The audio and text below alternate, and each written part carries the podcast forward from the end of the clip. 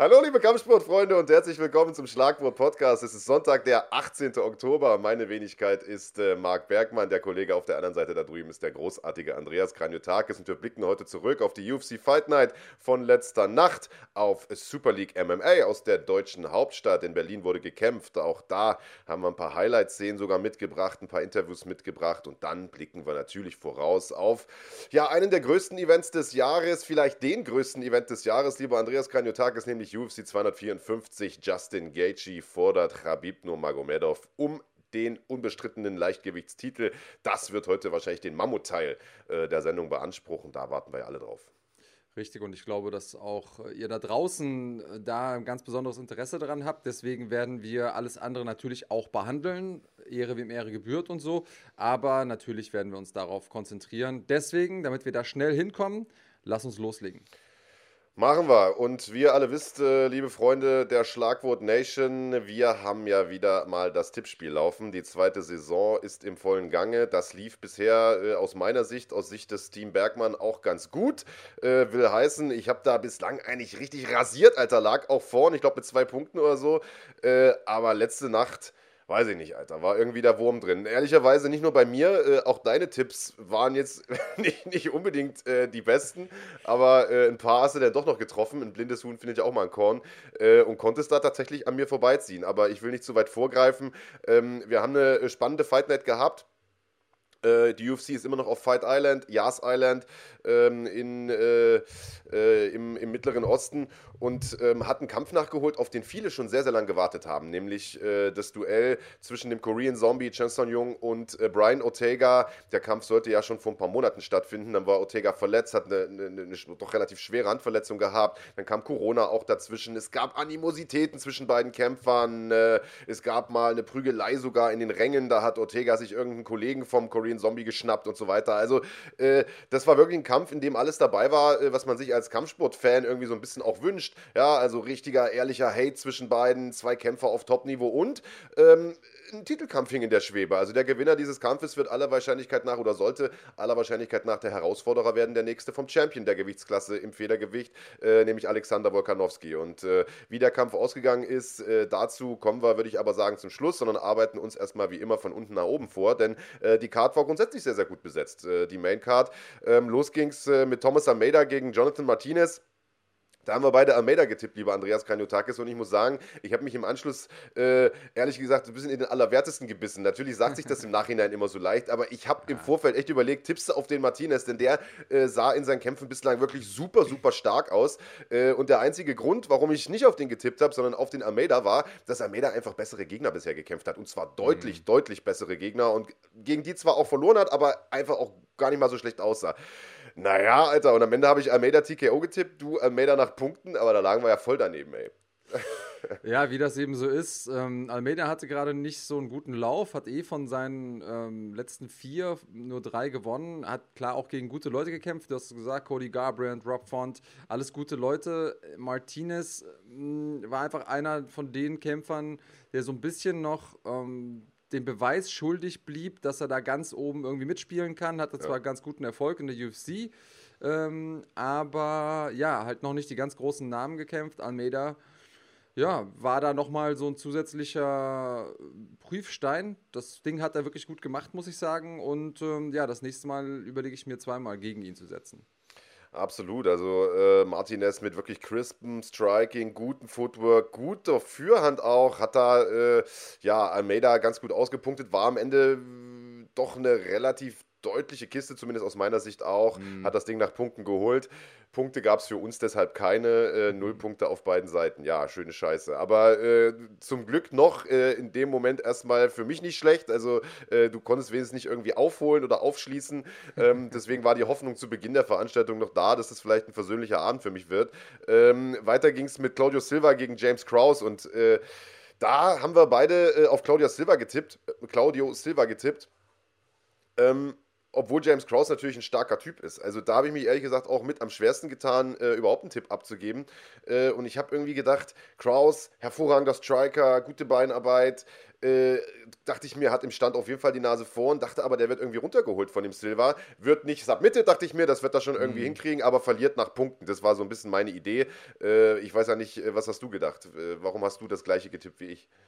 Ähm, ja, letzten Endes aus demselben Grund. Äh, manchmal oder andersrum. Es gibt ja diese, diesen, diese Weisheit, diese Phrase, MMA-Mathematik funktioniert nicht.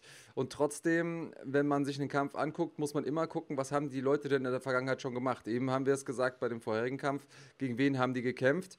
Und äh, bei Da Silva war es einfach so, der hat 14 Kämpfe in Folge gewonnen. Und davon, ich weiß nicht, vier oder fünf in der UFC. Also bevor der in die UFC kam, hat man gedacht, naja, gut, der war so ein bisschen in kleineren Ligen unterwegs, selbst wenn er bei Berma zum Beispiel auch mit am Start war und so. Ähm, aber dann hat er in der UFC auch ähm, angefangen zu wüten, sag ich mal, und hat da unter anderem Leon Edwards besiegt äh, via Split Decision da ist es dann schon schwer, gegen so jemanden zu tippen. Er hatte vorab nur seinen allerersten Kampf äh, verloren, wegen der Disqualifikation. Ähm, einfach ein bisschen hitzköpfig gewesen. Deswegen denkt man sich, okay, der Hannibal, der ist schon ein richtig guter. Und James Krause ist auch ein richtig guter, kam aber gerade aus einer Niederlage, hatte davor auch sechs in Folge gewonnen. Und ja, das war, es war kein einfacher Tipp. Aber ja, irgendwie habe hab ich dann gedacht, ähm, die Statistik spricht für den Brasilianer. Aber MMA ist dann doch am Ende des Tages äh, was anderes als Statistik und Zahlen und Mathematik. Naja, also man muss ja sagen, am Ende war der Kampf tatsächlich auch knapper, als das die Punktzahlen vielleicht vermuten lassen. Also man kann es mhm. ja sagen, James Krause hat äh, einstimmig gewonnen und zwar äh, auf allen drei Zetteln mit 30 zu 27 gewonnen. Aber äh, gerade die, die, die letzte Runde und ehrlicherweise auch die zweite Runde fand ich fand ich gar nicht so deutlich für Kraus. Also das waren mhm. schon enge Dinger, hätten vielleicht auch in die andere Richtung gehen können. Aber äh, gut, so funktioniert das, äh, das, das 10-Point-Must-System eben. Ähm, hat sicherlich auch damit zu tun gehabt, dass Kraus, wenn ich das richtig mitbekommen habe, sich irgendwie das Knie äh, verletzt hat. Und zwar schon relativ zeitig im Kampf. Ich meine sogar in der ersten Runde. Ähm, mhm. Ich weiß jetzt nicht, inwiefern äh, oder, oder wie schwer er sich das verletzt hat. Also er konnte auf jeden Fall sich noch bewegen. Er konnte sich sogar aus meiner Sicht noch relativ flüssig bewegen, aber eben nicht mehr so viel bewegen. Und deswegen äh, hat er da hinten raus, glaube ich, noch ein paar von den Schwingern von Silva abbekommen. Was ich einfach nicht verstanden habe, Andreas, ist, dass Claudio Silva da die ganze Zeit einfach versucht hat mitzustriken. Also von der ersten Runde an. Hat natürlich auch kaum getroffen, extrem viel Luft geschlagen, voll viel Energie äh, dadurch natürlich auch verpulvert und ja. äh, das habe ich nicht so ganz gecheckt. Also ich glaube, wenn er da von Beginn an versucht hätte, das Ding irgendwie auf den Boden zu bringen, äh, also ist natürlich auch immer leichter gesagt als getan äh, gegen, gegen einen mit James Krause, der wirklich eine gute Beinarbeit hat, aber dann hätte er wahrscheinlich eher äh, davon profitiert. So, äh, ja, hat er da ja eigentlich gegen Windmühlen gekämpft. Ja, ähm, es gibt ja diese Tage, an denen man morgens aufsteht und irgendwie steht man neben sich. Und äh, ich glaube, wenn man im, ins Büro fährt, dann ja, fällt es vielleicht mal dem Kollegen auf, wenn man Glück hat, gar nicht. Ähm, aber wenn man kämpft, dann ja, ist das eben, äh, läuft es am Ende des Tages so. Äh, ich meine mich erinnern zu können, dass in der ersten Rundenpause J äh, James Krause gesagt hat, ey, ich habe mein, mein Knie hier ähm, demoliert. Das heißt, der war schon ganz, ganz früh sich auch der Sache bewusst, trotzdem durchgezogen. Das lässt dann auch den Sieg irgendwie nochmal ein bisschen ähm, ja, ein bisschen heller erstrahlen. Und ich glaube, dass Silva wird jetzt nach Hause fahren und wird sich ein bisschen in den Allerwertesten beißen, denn er weiß, dass er es besser kann. Ähm, und das ist natürlich für ihn auch ein ziemlicher, ähm, ein ziemlicher Rückschlag gewesen jetzt, finde ich. Ja, absolut. Äh, wichtiger Sieg, aber auf der anderen Seite für James Krause. Du hast gesagt, kam aus einer Niederlage, hat einen starken Typen mit einer langen Siegesserie jetzt erstmal weggepackt, äh, trotz einer Verletzung sich da durchgebissen. Äh, kann man nur hoffen, ähm, dass das jetzt keine keine längere Pause nach sich zieht, diese Knieverletzung. Äh, Knieverletzung eh ein Thema, äh, auf das wir heute nochmal kommen werden. Also das äh, hat tatsächlich auch in Deutschland nochmal bei der Veranstaltung eine Rolle gespielt, aber dazu äh, später mehr. Ähm, nächster Kampf war äh, ein Fight im Halbschwergewicht äh, zwischen Jimmy Crude, einem unglaublich vielversprechenden ja, Newcomer kann man fast schon gar nicht mehr sagen, aber aufstrebenden mhm. Shootingstar, wie auch immer man es formulieren will, aus Australien, der es mit einem tatsächlichen Newcomer zu tun bekommen hat, nämlich Modestas Bukaukas. Und Bukaukas, fand ich, hat in seinem letzten Kampf extrem äh, überzeugt in der UFC. Das war, äh, weiß ich gar nicht, das war, glaube ich, sogar sein erster UFC-Kampf, müsste ich jetzt nochmal nachgucken. Ähm, Da habe ich gedacht, oha, aus dem könnte mal was werden. Ähm, und dass man den jetzt gleich gegen so eine Kante wie Jimmy Crude stellt, ist natürlich hart, äh, ehrlich gesagt. Also das zeigt wirklich, wie dünn die Luft auch in der UFC ist. Und äh, ja, das ist wirklich, also das eine ist, in die UFC zu kommen und das andere ist, in der UFC zu bleiben. Das ist immer so ein, so ein geflügeltes Sprichwort, was man immer wieder hört. Aber äh, das hat man in dem Kampf gesehen, äh, dass, dass äh, da steckt jede Menge Wahrheit drin. Und ähm, also, äh, ich, also Jimmy Crude hat den da in der ersten Runde sowas von überrollt. also, das hätte ich gar nicht erwartet, ehrlicherweise, weil Bukaukas einer mit einer guten Beinarbeit ist, einer, der eigentlich nicht so leicht zu stellen ist und einer, der selber eine ganz gute Kelle schlägt. Aber dass er da so auf so ein Brett draufläuft, Alter, das hätte ich echt nicht gedacht. Mann, ist da in der ersten Runde nach, weiß ich gar nicht, zwei Minuten K.O. gegangen. Äh, das war schon ein heftiges Ding. Das war ein heftiges Ding. Diese Rechte perfekt abgetimt. Ähm, da, wie du schon sagst, er ist da reingerannt so ein bisschen. Ähm, was mich überrascht hat, weil er doch der, also der größere Mann, ähm, der auch mit mehr Reichweite war und dass er da so diesen Vorschub macht. Ich glaube, das wird er sich im Nachhinein dann auch ähm, ein bisschen vorwerfen und auch vorwerfen müssen, muss man sagen. Ähm, war für ihn mit Sicherheit nicht der beste ähm, zweite Kampf in der UFC, hat er sich anders äh, vorgestellt, aber Jimmy Crude ich glaube, der Typ ist einfach for real. Also der ist in der UFC angekommen über die Dana White Contender Series. Hat mich schon in seinem ersten UFC-Kampf extrem beeindruckt, weil er Paul Craig gefinisht hat. Also der ja, ja selbst der Finisher und vor allen Dingen der Submission-Artist vor den Herren ist im, im Light Heavyweight. Ähm, und alle Siege in der UFC durch äh, Vorzeit, also vorzeitig geholt, entweder Submission oder K.O. Nur gegen äh, Sirkonov verloren mit einem Peruvian Necktie. Also einfach ein geiler Typ. Und der ist erst 24. Das muss man sich mal auf der Zunge zergehen lassen. Also der Typ ist, das ist ja vor allen Dingen für die hohen Gewichtsklassen noch gar nichts.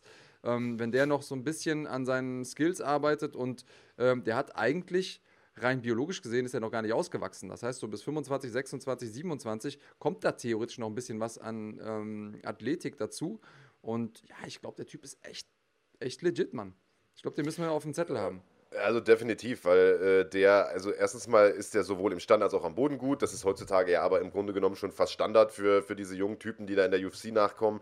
Äh, was ich bei dem aber krass finde, ist, dass der sich als Halbschwergewicht irgendwie bewegt wie ein Mittel- oder wie ein Weltergewicht. Also äh, die Halbschwergewichte haben ja lange Zeit immer einen Haufen Kritik auch abbekommen, wenn wir jetzt mal vielleicht von John Jones irgendwie absehen, äh, dass die ja doch äh, ja, ein bisschen holzig bewegen und dass das hier und da schon mal ein bisschen, ein bisschen äh, statisch auch aussieht und so. Aber Jimmy Crude ist einfach auch einer, der super flink ist. Ähm, und das hat man gestern gesehen. Du hast es gesagt. Gut getimt, diese Rechte, hat den äh, Bukauskas da abgeschossen. Ähm, für den natürlich bittere Niederlage äh, im zweiten UFC-Kampf. Wie gesagt, der sah im ersten Kampf echt heftig aus mit diesem brutalen Ellbogen. Ich denke mal, der wird auch wieder zurückkommen. So, aber das ist jetzt erstmal eine bittere Pille, die er schlucken muss. Und äh, das war auch tatsächlich die erste bittere Pille für mich äh, zu schlucken, denn äh, ich hatte getippt, dass Crude den submitted. Also ich hätte echt nicht gedacht, dass die das im Stand ausballern. Ich dachte, der Crude holt den runter und ähm, ja, und, und wird den da zur Aufgabe zwingen, ehrlicherweise. Äh, du hast gesagt, TKO, genau so ist es gekommen. Dementsprechend 2 zu 1 Punkte für dich. Äh, ja, da lagst du jetzt erstmal vorn. Ähm, Co-Hauptkampf, Catelyn Chukagian, Jessica Andrade und es war wieder einer dieser Kämpfe, wo ich mich äh, ja so ein Stück weit äh, an den Kopf gefasst habe, viele andere Zocker sich vielleicht auch an den Kopf gefasst haben. Also ähm, Chukagian äh, Favoritin gewesen. Gut, das will nicht viel heißen im MMA-Sport. Wir sagen es ja immer wieder. Äh, gibt wohl keinen anderen Sport, äh, in dem es so viele Upset-Siege gibt und so. Äh, Fliegengewichtskampf neue Gewichtsklasse, in der Jessica Andrade nach dem Titel greifen will, war ja mal Strohgewichts-Championess, ist ja äh, total klein, äh, eigentlich schon im Strohgewicht total klein gewesen, im Fliegengewicht noch kleiner, hat ja sogar im Bantamgewicht schon gekämpft, da war sie ein absoluter Zwerg äh, und hatte gefühlt einen halben Meter Reichweitennachteile gegen Caitlin Chukagian, die eine hervorragende, ähm, eine hervorragende Thai-Boxerin ist. Und Andrade das weiß man, die ist so eine, so eine Holzfällerin, die ist so ein kleiner Pitbull, haben wir immer gesagt, die schlägt einen Dampfhammer, äh, die kann sich reinwühlen, aber war ehrlicherweise nie so die richtig gute Technikerin. Jetzt hat sie in ihrem letzten Kampf gezeigt, dass sie sich da definitiv weiterentwickelt hat, aber ich hätte nie und nimmer gedacht, äh, dass die das schafft, im Stand irgendwie äh, der Chukagian da gefährlich zu werden, aber also genau das ist passiert, weil was, was hat die Chukagian da gemacht? Das, ich, ich weiß auch nicht, du bist der Experte, sag mal, Alter, was ist da falsch gelaufen? ähm, ich, ich glaube, ähm, Jessica Andrade ist, und das weiß sie ganz genau, sie kennt ihre Stärken und ihre Schwächen. Und ihre Schwächen sind, dass sie nicht die technischste Kämpferin ist, im Sinne von, Ähm, man sieht von ihr keine filigrane Technik, aber sie ist taktisch sehr, sehr gut und sie weiß ihre Stärken einzusetzen. Und ihre Stärken sind, dass sie sich einfach da wie so ein Pitbull reinwühlen kann, festbeißen kann und insbesondere im Infight unglaublich intensive Aktionen zeigen kann, die dann am Ende des Tages auch häufig zu Erfolg führen. Ob es jetzt ist wie bei Rose Namajunas durch diesen Slam KO, was ja eine ihrer Spezialitäten ist, auch das äh, kommt ihrem ja, ihrem, ihrem Körper zugute oder ihrem, ihr Körper kommt ihr bei, dem, bei der Technik zugute, weil sie eben relativ klein ist, sehr, sehr kompakt und dadurch einen tiefen Körper, Körperschwerpunkt hat, die unter den Leuten abtauchen kann. Aber auch ähm, so wie jetzt hier der Kampf ausgegangen ist gegen äh, Chukagian, sie ist eben auch brandgefährlich, wenn sie nah dran ist. Und das ist ja der klassische technische Ablauf oder das, was man äh, den Leuten sagt, wenn sie gegen jemanden kämpfen, der länger ist. Geh rein, für überfallartig, harte Aktionen, dann wieder raus. Und letzten Endes hat sie das perfekt gemacht, hat dann da aus einer verhältnismäßig ähm, unübersichtlichen Situation einen Bodyshot gelandet und zwar etwas, was man total selten sieht, mit der rechten Hand auf die Leber.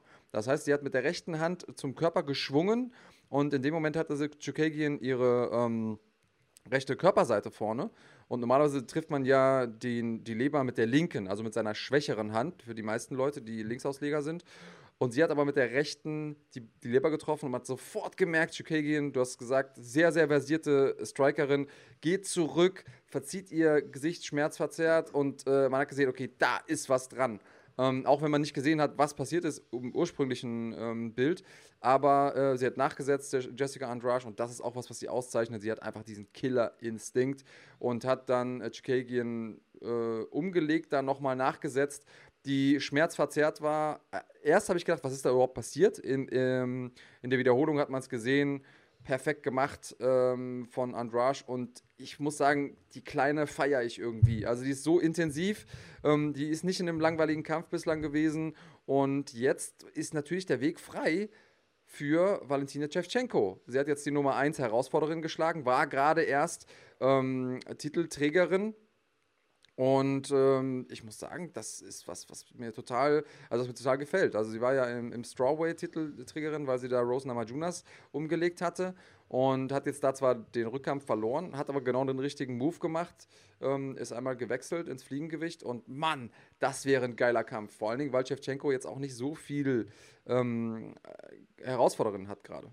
Ja, absolut. Also äh, genauso sieht es aus. Valentina Shevchenko, eine, die ja grundsätzlich immer auf der Suche nach neuem, äh, nach Frischfleisch ist sozusagen, nach neuen Herausforderinnen. Und wenn man sich mal anschaut, äh, wie oder gegen wen Jessica Andrade zuletzt verloren hat, das war halt auch nur die absolute Creme de la Creme im mhm. Strohgewicht. Du hast es gesagt, der letzte Kampf äh, gegen Rose Namajunas, der Rückkampf äh, sozusagen. Den ersten Kampf hat sie ja durch diesen Slam gewonnen. Und in dem Rückkampf, den hat sie zwar verloren, aber ich habe es vorhin gesagt, sie sah da äh, sehr, sehr stark aus in diesem Kampf, hat sich mhm. da striking-technisch weiterentwickelt und hat diesen Kampf aus meiner Sicht auch über weite Strecken kontrollieren können. Also das war auch eine Split-Decision, das war eine sehr, sehr enge Kiste gegen wirklich äh, eine starke, Verzeihung, eine starke Rose Namajunas. Und davor hat sie gegen Whaley Zhang verloren, also die ja auch der absolute King da momentan ist in der Gewichtsklasse. Das heißt, ähm, nur gegen die absoluten Top-Leute und hey, wer weiß, also ich sag mal, Valentina Shevchenko ist ähnlich wie Kathleen Chukagi eine sehr, sehr technische Strikerin, aufrechter Stand und so weiter, äh, die ihre Reichweite gern nutzt, von außen gern punktet. Natürlich ist die nochmal zwei, drei Level über Kathleen Chukagi, also das will ich damit nicht sagen, aber ähm, vielleicht zieht da ja die gleiche Masche, du hast es gesagt, rein wie ein Pitbull festbeißen und wieder raus und das Ganze immer wieder. Vielleicht zieht das ja auch da. Also äh, ist auf jeden Fall äh, ein Kampf, den ich mir angucken würde. Sind wir mal gespannt, ey. Ja, und Jessica Andrasch äh, vielleicht äh, das nochmal dazu gesagt, es gibt diese Kämpferinnen und Kämpfer, ähm, wo man sich denkt, oh, hm, okay, ob der jetzt ein, eine Chance hat gegen den, ich weiß nicht, ob ich den Kampf sehen will, aber es gibt auch die Kämpfer, wo man sagt, es ist mir total egal, ob der am Ende des Tages 10% Siegeschance hat oder 90% Siegeschance, weil egal, das wird ein geiler Kampf. Und Jessica Andrade ist so jemand, ähm, sie hat einen besonderen Stil, sie hat das schon mal gezeigt, dass sie das gegen Rose Namajunas äh, schaffen kann, die weitaus bessere Technikerin, zu besiegen mit einem ihrer wilden Dinger. Ähm, jetzt gegen Chikogian wieder und deswegen, also ähm, ich bin äh, äh, shut up and take my money. Ich bin sold. Ähm, ja, Ich habe mich trotzdem aufgeregt über die ganze Chose, weil äh, ich natürlich äh, Chukagian nach Punkten getippt hatte. Also hätte ich wirklich ohne Scheiß nicht für möglich gehalten, ähm, dass, das, ähm, dass das so abläuft. Ähm, du hast gesagt, Andrade TKO, genauso ist es letztlich auch äh, gekommen. Dementsprechend null Punkte für mich, zwei für dich. Äh, ja, schöne Scheiße. Und ich sag mal, im Hauptkampf hatten wir beide das gleiche getippt. Äh, dementsprechend kann ich ja jetzt schon mal sagen, äh, dass du am Ende mit drei Punkten Vorsprung da den Abend abgeschlossen hast und in der Gesamtwertung schon zwei Punkte führst aber da gucken wir gleich nochmal drauf, auf, äh, auf, die, auf die Gesamtwertung. Und es ist ja ohnehin noch nicht aller Tage Abend. Und ja, ja, du ja, hebst schon den Finger. Ich habe ja, schon deine großen Töne gelesen äh, auf Facebook, Alter. Ja, ich habe es vorher angekündigt. Übrigens, vorher mhm. lag ich noch hinten dran und ich wusste natürlich nicht, wie die Kämpfe ausgehen. Aber ich habe gesagt, ich würde gerne den Einsatz erhöhen. Und für die Leute, die nicht wissen, was der Einsatz ist, Marc, magst du es nochmal erzählen? Das war ja dein Vorschlag, weil du ja die letzte Saison gewonnen hast. Äh, der Einsatz war, dass der Verlierer jemanden oder eine Person eine Stunde lang interviewen muss, äh, die der Gewinner bestimmen darf. Genau, und ich würde ja. jetzt gerne den Einsatz erhöhen. Insofern, wie gesagt, das war die Idee ist schon. Äh, ja, ja, komm, hau raus jetzt. Der, äh, der Gewinner darf auch äh, eine gewisse Anzahl an Fragen vorgeben, die der Verlierer stellen muss in diesem Interview. Das ist cool. Äh, auch welche Fragen oder was? Ja, ja, also, doch, das finde ich gut. Ja, der Gewinner formuliert, weiß nicht, die Fragen drei, für den anderen. Ja, drei oder vier, nicht, nicht alle, aber so drei oder vier Fragen, die der, äh, die der Verlierer dann stellen muss. Ja, sehr schön. Bist ja, also das bin ich absolut. Also hätte ich ehrlich gesagt eh gedacht, dass das mit dazugehört. Das haben wir ja, äh, das haben wir ja letztes Mal auch so gemacht, ne? als du sozusagen da dieses, diese Laudatio auf dich selbst halten musstest. Da hast du ja von mir auch ein, zwei Textbausteine quasi in den Mund gelegt bekommen. Ähm, damit das auch ordentlich fruchtet. Also ja, können wir gern machen. Äh, ist mir am Ende eh Latte, weil ich werde das Ding am Ende des Tages sowieso wieder gewinnen. Äh, wir haben ja noch ein paar, noch ein paar Wochen. Äh, wie gesagt, für alle, die, die nicht ganz im Bilde sind, wir machen das Ganze, die zweite Saison sozusagen bis Ende des Jahres. Also die Jahresabschlussveranstaltung der UFC ähm, wird sozusagen auch die letzte Veranstaltung der zweiten Tippspielsaison und die ist ja dann am lass mich jetzt lügen, äh, 19. Dezember. Dezember. Nein, am Ah, siehst du, es gibt noch mal eine Fight Night am 19. Dezember. Nehmen wir die noch mit oder machen wir bei 256 Schluss? Tja, kannst du dir aussuchen, aber ich würde es jetzt ah, festlegen. Nehmen wir noch mit. Komm, 19. Dezember okay, ist, die, ist die letzte Fight Night. So. Ähm, ja, und einen Kampf hatten wir aber noch, den wollen wir natürlich noch besprechen. Ich habe es eingangs schon gesagt, ein Kampf, auf den äh, viele, viele Fans lang gewartet haben. Korean Zombie gegen Brian Ortega, die zwei oder zwei Kämpfer mit den vielleicht besten Nehmerfähigkeiten, nicht nur im Federgewicht, sondern vielleicht in der ganzen UFC, wenn man ehrlich ist. Also äh, der Zombie, der trägt den Spitznamen nicht umsonst und Ortega, äh, einer, der ja in der Vergangenheit auch immer wieder unglaubliche Treffer kassiert hat und dann am Ende noch schnell eine Submission rausgezaubert hat. Ähm, und dementsprechend haben natürlich alle so ein Stück weit auch darauf gehofft, dass das so eine, so eine absolute Materialschlacht wird und ich sag mal so, die äh, wie soll ich sagen, die, die, die Geschichte hinter dem Kampf war so ein bisschen der starke Grappler Ortega mit Defiziten im Stand gegen den unglaublich spektakulären Striker äh, Chen Sang-Jung. Ähm, ja, aber am Ende äh, hat Brian Ortega gezeigt, dass es im MMR immer wieder Überraschungen gibt, auch an der Spitze. Ja, und vor allen Dingen hat er bewiesen, dass er sich weiterentwickelt hat. Also er hat ähm, da eine Version von sich selbst gezeigt, die wir so von ihm nicht kannten vorab. Der Mann ist jetzt ähm, ja, Ende 20, hat ähm, 2010 angefangen mit dem Sport, also hat er seine, äh, seinen ersten Profikampf gemacht, so muss man sagen. Ähm, kam ursprünglich aus dem Grappling, war, also wenn er Kämpfe gewonnen hat am Anfang, eigentlich äh, die ersten vier Jahre ausschließlich entweder durch die Punkte oder Submission und ist erst später dann auf die Idee gekommen, dass man ja auch mal ähm, zuschlagen könnte. Und ähm, ich finde, dass er zwar seine letzte Niederlage natürlich verdient eingesteckt hat gegen Max Holloway, aber er ist eben ein gutes Beispiel dafür, dass man eine lange Siegesserie haben kann, dann verlieren und nicht einbrechen, wie wir das oft sehen, sondern aus der Niederlage die richtigen Schlüsse ziehen, auch aus der Erfahrung, die er da nochmal hat, gegen jemanden wie Max Holloway ähm, so lange zu kämpfen. Ich meine, sie haben immerhin 20 Minuten miteinander gekämpft. Ähm, das kann man eben auch einfach ummünzen und das hat er gemacht. Er ist vom Striking her wirklich eine, wenn nicht sogar nochmal zwei Stufen aufgestiegen hat für mich hier vollkommen zu Recht gewonnen. Also ich weiß nicht, ob es irgendjemanden gibt da draußen, der sagt, oh, Skandalurteil. Ich finde, das war auf jeden Fall ähm, sehr, sehr eindeutig. Äh, und ja, ich habe es vorhin schon mal gesagt, es gibt diese Tage, an denen man aufsteht und man ist nicht man selbst. Ich weiß nicht, ob das bei Chen Sang Yang jetzt genauso war, denn er wirkte ein bisschen anders. Und es gibt dafür ja. verschiedene Erklärungsansätze. Entweder mh, hm, was ist es dann doch so, dass dieses ganze Psychogeplänkel im Vorhinein ihn blockiert hat, oder er hatte sonst irgendwas, was ihn da zurückgehalten hat, was gesundheitliches oder so. Ähm, aber eigentlich ist er ja keiner unter Lampenfieber leidet. Wie, wie schätzt du das Ganze ein? Woher kam das? Ich weiß es absolut auch gar nicht. Also äh, wir können es ja nochmal kurz äh, vorwegnehmen. Wir haben beide getippt auf den Zombie durch TKO. Äh, das mhm. ist natürlich nicht so gewesen. Äh, Brian Ortega hat das Ding gewonnen und zwar auch also deutlich nach Punkten gewonnen. Alle fünf mhm. Runden für sich entschieden, hat Knockdowns gehabt, hat wirklich spektakuläre Aktionen gezeigt und du hast gesagt, er ist jetzt irgendwie ein, zwei Stufen, hat er sich verbessert, was das Striking angeht. Also ich würde da vielleicht sogar nochmal erhöhen. Also der hat, der hat zehn Stufen besser aus. Wenn wir uns den, den letzten Kampf mal noch von ihm so ein bisschen ins Gedächtnis zurückrufen, der ist ja nun auch schon Weichen her, Dezember 2018 gegen Max Holloway. Damals war der noch Federgewichtschampion. Da wurde der ja fünf Runden lang im Grunde oder vier Runden lang, bevor es dann das TKO gab, ausgeboxt. Ja, mhm. und äh, konnte da überhaupt nicht mitreden, Alter. Hat ein Ding nach dem anderen kassiert. Und diesmal hat er sich, ich glaube, das haben die Kommentatoren auch gesagt, die Kollegen aus den USA, hat sich bewegt wie ein, äh, wie ein Kickboxer. Von Anfang an. Aufrechter mhm. Stand, beweglich, hat mhm. äh, fintiert, hat Fürhände geschafft. Also, der sah aus, als ob er sein Leben lang nichts anderes gemacht hätte als gestrikt. Und das finde ich vor allen Dingen deshalb äh, total spannend, weil der ja nun auch noch diese Handverletzung hatte.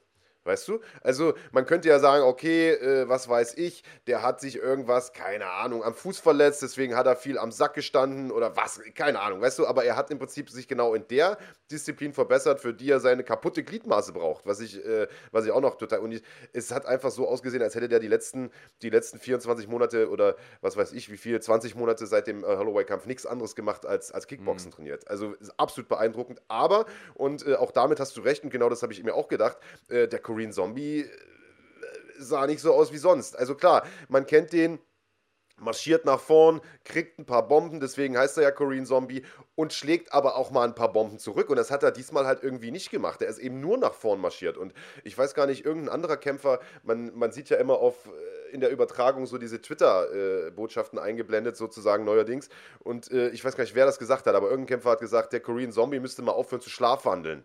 Mhm. Und äh, also, weil der ist halt wirklich nur nach vorn gelaufen äh, und, und hat einfach zu wenig gemacht, ist in ein Ding nach dem anderen gelaufen, hat im Prinzip noch Glück gehabt, dass er zwischendurch nicht K.O. geht. Ich weiß gar nicht, dritte Runde, glaube ich, war das. Mhm. Läuft er da in so ein Spinning Back Elbow rein, perfekt getimed von äh, von Ortega, hat nur nicht ganz getroffen, war im Prinzip so der, der, der Trizeps, der da getroffen hat. Da hat er eigentlich noch Glück gehabt. Ich glaube, wenn der Ellbogen da eingeschlagen wäre, ich sag dir, äh, da wäre die Messe da gelesen gewesen. Und äh, der hat für mich einfach zu wenig gemacht, der Zombie. Und äh, vielleicht weiß ich auch nicht, weil er überrascht davon war, dass, dass von Ortega so viel kam, hat sich vielleicht auf einen anderen Ortega eingestellt, auf mehr Takedown-Versuche eingestellt. Es gab ja ein paar, die auch eingestreut wurden. Keine Ahnung, ey, aber äh, man kann da echt nicht dran meckern. Das war eine hervorragende Vorstellung von Brian Ortega. Es war jetzt nicht die die Schlacht, die vielleicht alle irgendwie äh, sich sozusagen herbeigesehnt hatten, aber das kann man nicht immer haben. Es war ein technisch äh, einwandfreier Kampf. Die Frage, die ich mir jetzt nun stelle, ist, äh, Andreas, reicht dieser no oder das Striking dieses neuen verbesserten Kickboxers äh, Brian Ortega denn für den Champion Alexander Volkanovski, auf den er ja nun als nächstes äh, aller Wahrscheinlichkeit nach treffen wird? Das ist eine gute Frage. Ähm, Wolkanowski selbst hat ja auch äh, sich nochmal zu Wort gemeldet, hat gesagt, ja, was ich wollte, ist, dass sich einer quasi bewährt, dass einer heraussticht aus den Leuten, die mich da äh, verfolgen und, ähm, und zeigt, hey, ich bin eines Titelkampfes würdig. Und ich glaube, seiner Meinung nach, wenn ich das richtig rausgelesen habe, ist das Brian Ortega. Ich glaube, dass wenn Ortega da gewinnen möchte, muss er definitiv daran anknüpfen, was er gezeigt hat heute Nacht, denn Volkanowski ist nochmal eine andere Hausnummer im Striking. Da darf er nicht erwarten, dass der, ähm, dass der ihm irgendeine, irgendeinen Raum für Fehler lässt. Ähm, denn ein, zwei Mal gab es natürlich äh, klar Möglichkeiten zu treffen. Also ich weiß, dass er diesen Spinning Elbow, äh, äh, Elbow auch nochmal probiert hat gegen den Korean Zombie und dann aber abgekontert wurde und ähm, hat das zwar weggesteckt, ich glaube Ende der dritten Runde oder so, aber ähm, das kann natürlich auch nach hinten losgehen. Klar, das ist im Striking immer so. Ähm, ich finde, das wäre natürlich ein großartiger Kampf. Ob er für mich der Favorit wäre in dem Kampf, ist nochmal eine andere Frage. Volkanowski ist schon unglaublich stark. Und ähm, das ist äh, vielleicht eine gute Überleitung, denn ich will noch was sagen zu dem Kampf. Was mir extrem gut gefallen hat an äh, Brian Ortega, ist, dass er immer wieder den Korean Zombie äh, hat nachdenken lassen, was hat denn Ortega gerade vor? Und immer wieder, du hast es eben gesagt, diese Takedown-Versuche eingestreut hat, ohne viel Energie zu verschwenden, aber immer wieder einfach zu zeigen, so hey, ich könnte auch nach da. Und ähm, gar nicht auf die Idee zu kommen, dass sie das ein reiner Kickbox-Kampf, sondern immer wieder, immer wieder, immer wieder neue Aufgaben geben. Und das hat er gut gemacht. Viel Fight-IQ bewiesen. Und ich glaube, den braucht er auch gegen Volkanowski, wenn er gewinnen will. Also ich denke, es ist relativ schwer zu tippen, wer, wer so einen Kampf gewinnen würde. Ich sag mal, der wird ja voraussichtlich in diesem Jahr gar nicht mehr stattfinden, vielleicht dann irgendwie früher nächsten Jahres, äh, im besten Fall vielleicht im Dezember oder so. Äh, und wenn man gesehen hat, wie sehr dieser Brian Ortega sich weiterentwickelt hat seit dem letzten Kampf gegen, gegen Holloway und noch die Verletzung und den ganzen anderen Scheiß mit abzieht, äh, dann glaube ich, könnte der noch einen großen Sprung nach vorn machen und dann ist der vielleicht wirklich eine, eine Bedrohung für, für, äh, für Volkanowski. Den, den Reichweitenvorteil hat er. Also, äh, ich, also ja, hat mich echt umgehauen gestern, wie der da, wie der da performt hat, das muss man ehrlicherweise sagen. Ähm, ja, letztlich gab es dann in dem Kampf sozusagen für uns beiden keine Punkte. Äh, äh, schließen den sozusagen Kampftag, Spieltag, wie auch immer, ab mit äh, 4 zu 1 Punkten für dich. Katastrophe für Team äh, Bergmann. Äh, Gesamtpunktewertung 14 zu 16 jetzt aus meiner Sicht, beziehungsweise 16 zu 14 für dich. Du bist jetzt also der Führende. Ja, da sind ja drei Leute Fall, traurig, wenn Team Bergmann heute verloren hat. Hätte, äh, ja, meine Mama, ich und Claudi aus der Schlagwort Nation, die ist ja auch immer, äh, hat auch immer meinen Rücken sozusagen. Ähm, ja, äh, hätte besser laufen können auf jeden Fall. Ähm, in Deutschland wurde aber auch gekämpft äh, und äh, auch da war ein Stück weit der Wurm drin, muss man sagen. Ähm, obwohl das grundsätzlich erstmal äh, eine hervorragende Veranstaltung war. Die Rede ist von Super League MMA eine neue Veranstaltungsreihe äh, von den Köpfen des Spitfire Gyms in Berlin. Äh, die Veranstaltung dementsprechend auch in Berlin. Äh, natürlich keine Hausgala gewesen, lieber Amir. Sieh es uns nach, dass wir das fälschlicherweise so äh, betitelt haben. Sollte auch überhaupt nicht despektierlich klingen, ganz im Gegenteil. Ähm, sondern äh, Hausgala in dem Sinne, dass ihr das, euer Haus das veranstaltet. Natürlich nicht bei euch im Haus, sondern in der schönen Ballsport-Arena Köpenick, die tatsächlich äh, wie gemacht war eigentlich für so eine Veranstaltung. Denn das war eine kleine, aber feine Halle ich glaube, bis zu 1000 Leute gehen da rein. Du konntest aber die Ränge äh, das war so eine Multifunktionshalle, du konntest die Ränge so ein- und ausschieben. Das heißt, die haben den Unterrang eingefahren, hatten mhm. nur den Oberrang offen, unten dementsprechend viel Platz, oben konntest du Corona-Hygiene-konzeptmäßig die Leute gut verteilen, alle haben perfekte Sicht gehabt, das war echt geil. Und äh, es waren, glaube ich, 300 Leute zugelassen äh, vom Land Berlin.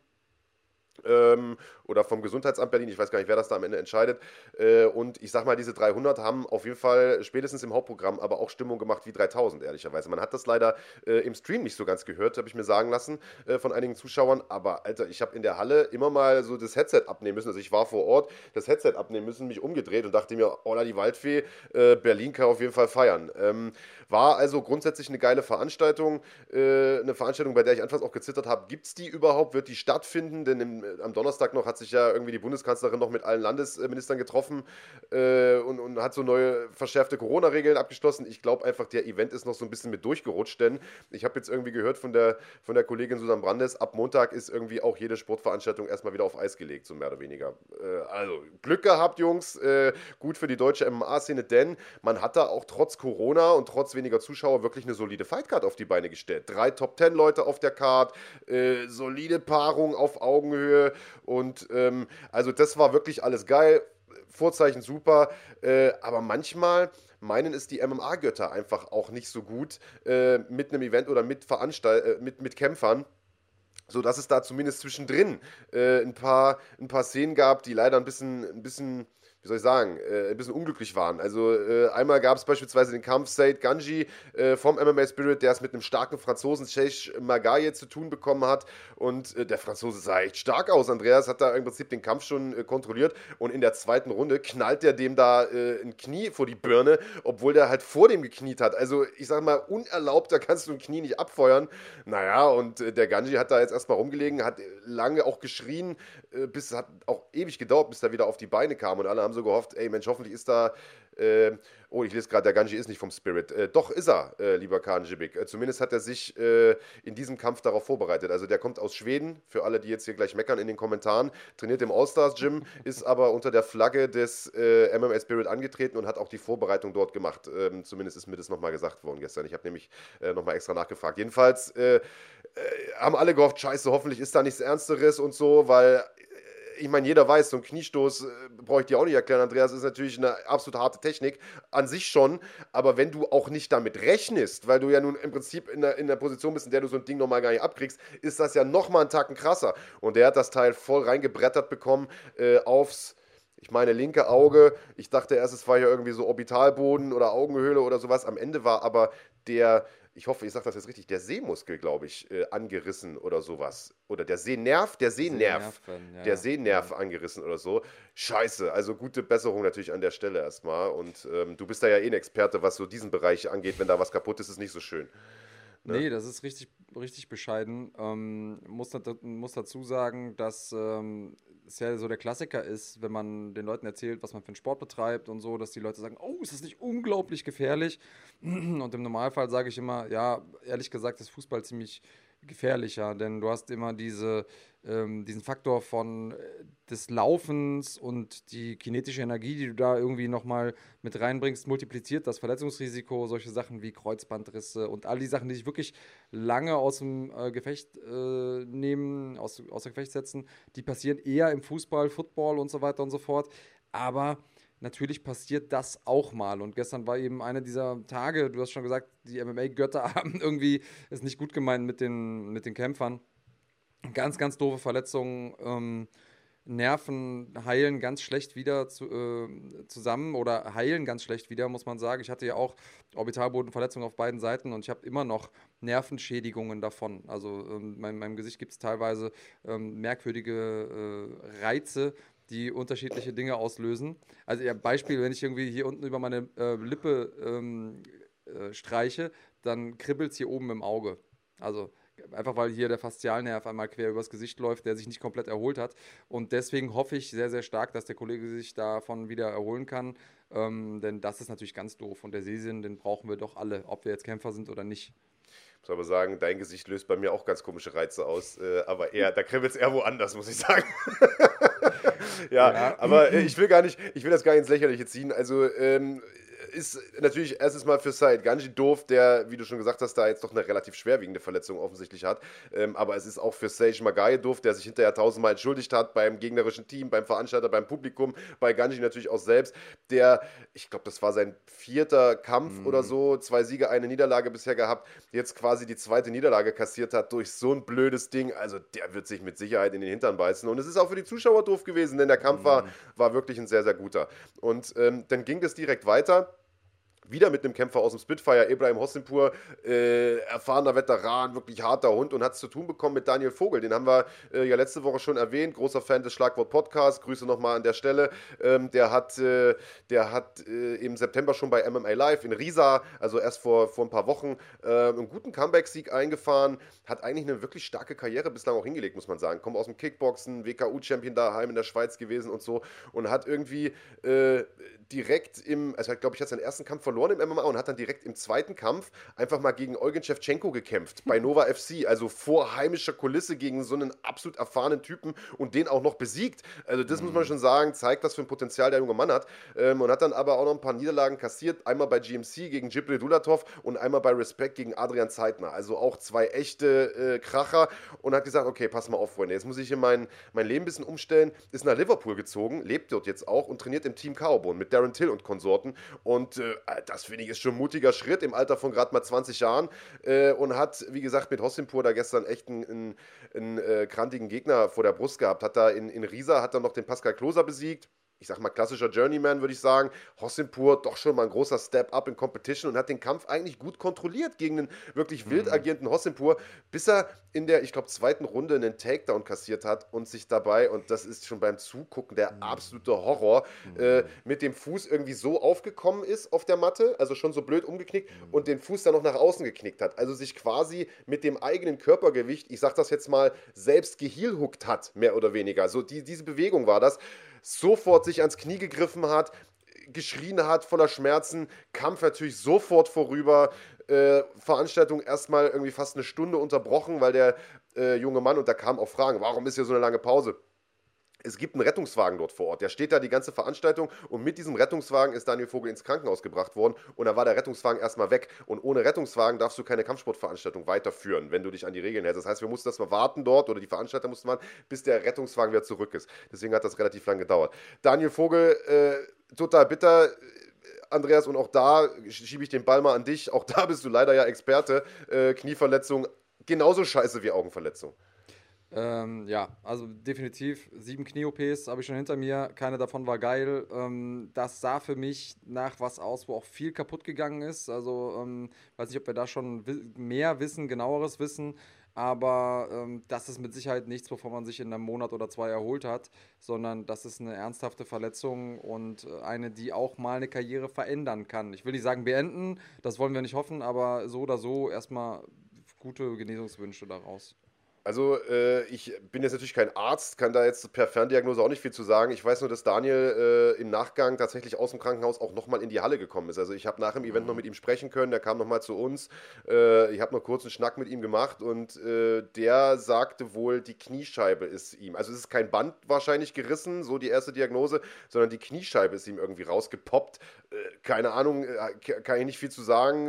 das kenne ich sonst eigentlich nur, wenn der Kredithai sozusagen das Geld eintreibt, dass die Kniescheibe da da zertrümmert wird oder so. Äh, ansonsten habe ich sowas noch nicht äh, gehört, aber äh, er sagt wohl selber, er will so schnell wie möglich wieder einsteigen. Er sagt, ich muss trainieren. Wenn ich nicht trainiere, passiert was, äh, was Schlechtes mit mir. Also äh, ist da wahrscheinlich auch ein junger Mann mit, mit ein paar inneren Dämonen, der den Sport mhm. braucht, um sozusagen auf Linie zu bleiben. Das gibt es ja äh, sehr, sehr häufig im Kampfsport. Und ähm, ich war, meine aber auch zu wissen, dass seine Mama, glaube ich, Ärztin ist. Also er ist da, glaube ich, auch mhm. familiär in guten Händen. Okay. Ja, und hoffe, hoffe einfach mal, dass der schnell wieder auf den Damm kommt, weil das ist ist echt ein vielversprechender Typ. Ich sage es nochmal, 20 Jahre, äh, kommt aus dem Kickboxen, gute, ausschließlich gute Leute gekämpft im MMA eigentlich, äh, wenn wir jetzt vielleicht mal von Pascal Klose ab, absehen, der war eben so ein Comeback-Gegner und äh, trainiert da jetzt in England mit, mit Darren Till und Co. Also aus dem kann echt was werden, ey. Und jetzt äh, ist er sozusagen beim Neustart seiner Karriere und zerknallt sich das Knie. Also wie mhm. ungerecht äh, kann der Sport denn nur manchmal sein, ne? Ja, ganz, ganz, ganz mies. Ähm, ich hoffe, dass er sich davon erholt und wenn das wirklich so ist und wenn da kein Band beschädigt wurde, ey, pff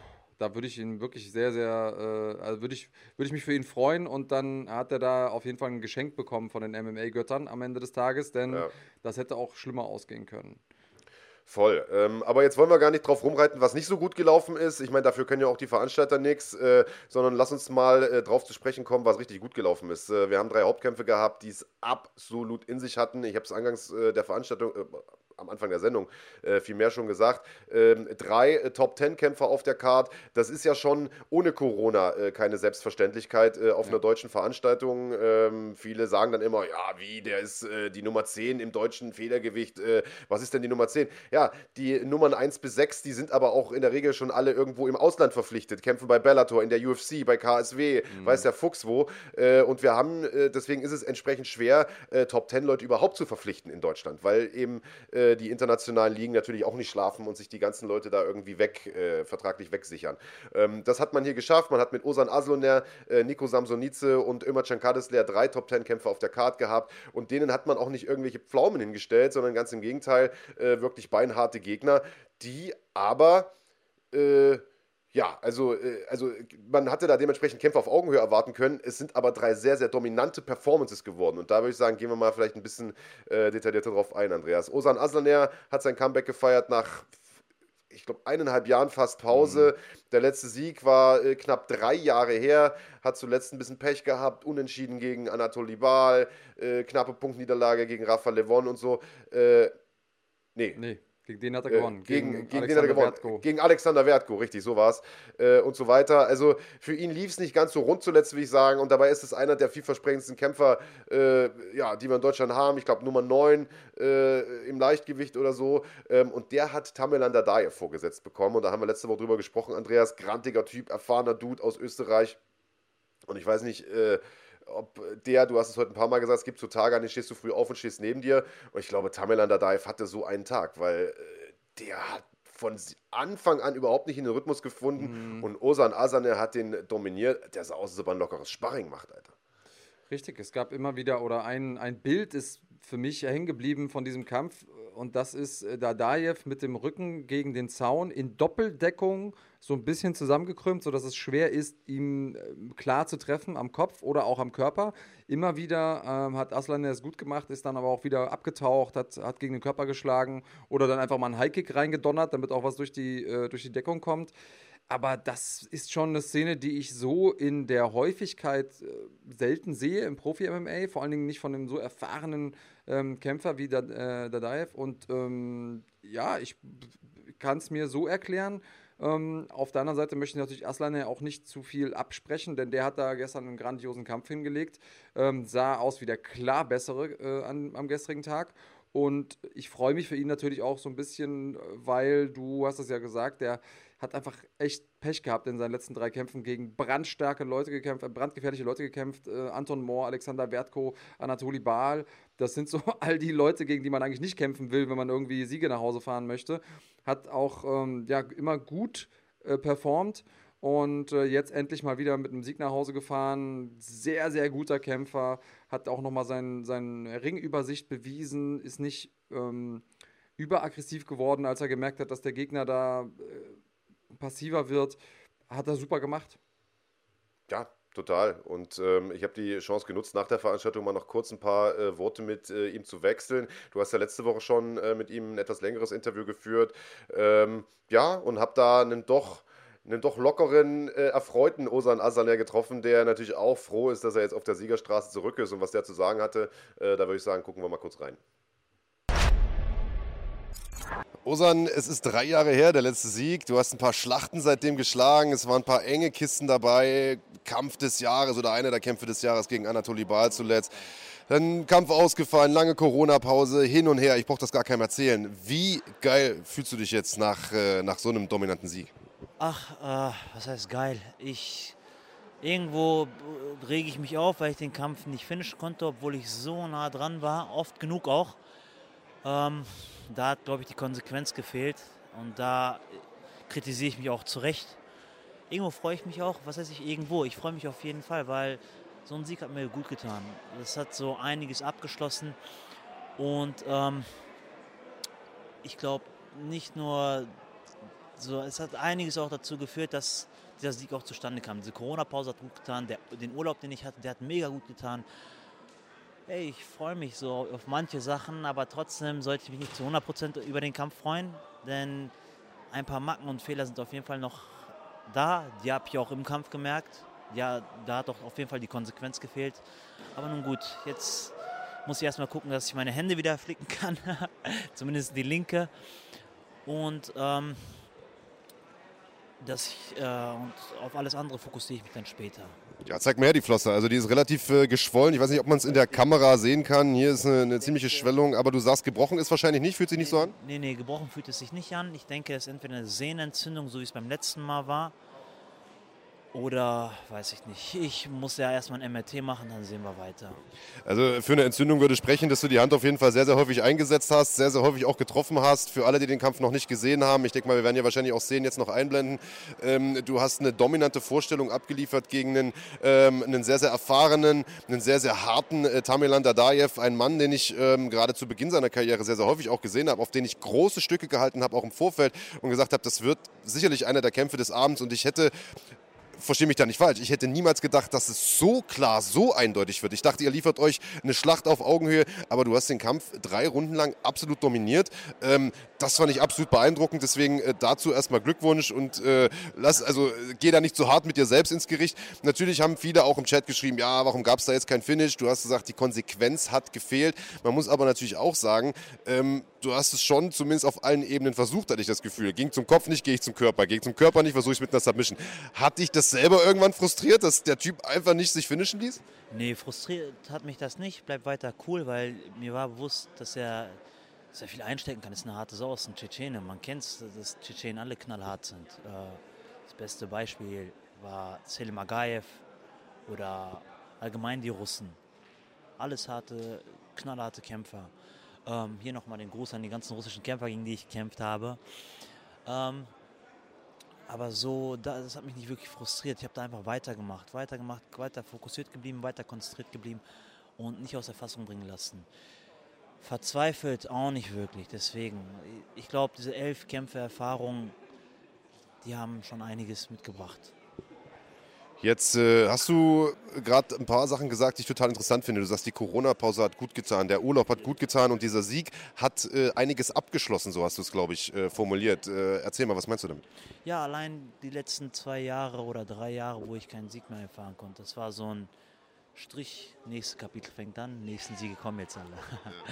Und die Corona-Pause, das hat so auch hat, du hast so gemerkt, so wie die Umgebung weniger Stress hatte, wie das einen selber runterfährt. Klar, irgendwo ein bisschen negativ und scheiße für die Events und alle anderen Firmen, die darunter jegliche Verluste hatten.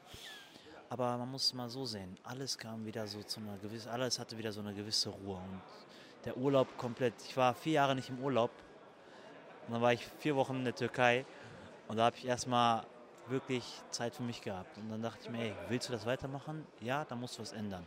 Dann musst du an deiner Einstellung was ändern, dann musst du an deinem Trainingsstil was ändern, da musst du offener für einige Sachen sein. Da musst du mehr für deine Kondition machen. Ja, da musst du, einiges musste ich auf jeden Fall ändern und das habe ich auch getan. Also quasi ein Stück weit eine Sinnkrise auch gewesen? Stand das mal zur Debatte, ob du weitermachst oder nicht? Äh, er stand nicht zur Debatte, ich hätte weitergemacht, weil das ist schon so tief verankert in mir. Aber ich glaube, ich hätte mich so eine Zeit lang entfernt. Aber das wäre dann so ein Ding, so eine 10 zu 90 Prozent Entscheidung. Und wenn es so eine, so eine Entscheidung ist, dann weiß ich immer, 90 Prozent übertreffen die 10. Jetzt sagst du, du hast ein bisschen was geändert im Training, bist mehr auf Kondition gegangen. Ich finde, das hat man zum Beispiel gemerkt. Also du bist bis zum Schluss, äh, hast du Tempo gemacht und äh, das war mit Sicherheit äh, konditionell extrem fordernd. Das war ja im Prinzip, äh, also kann ja jeder mal zu Hause nachmachen, eine Einheit am Samstag, 15 Minuten ballern. Das ist auf jeden Fall anstrengend. Ähm, was hast du noch umgestellt? Was, äh, was für ein Kämpfer ist Osan Aslanär 2.0? Uh, er ist, er ist auf jeden Fall einer, der offener für alles ist, sagen wir es mal so. Ich konnte noch nicht alles zeigen, ich will jetzt auch nicht zu viel verraten. Das werdet ihr dann irgendwann in den nächsten Kämpfen sehen. Ja, da sticht, sprichst du im Prinzip genau das Richtige an. Jetzt ist äh, natürlich durch Corona die Planung ein bisschen schwierig. Wir haben eine lange Pause hinter uns gehabt. Langsam rollt das Ganze in MMA Deutschland wieder so ein bisschen an. Aber auf der anderen Seite rollt auch Corona wieder ein bisschen an. Alle haben Angst vor der zweiten Welle, vor einem Lockdown etc. Aber äh, gesetzt dem Fall, es geht alles planmäßig weiter und wir können kämpfen, wie wir wollen und die Veranstaltungen finden statt, wie sie sollen.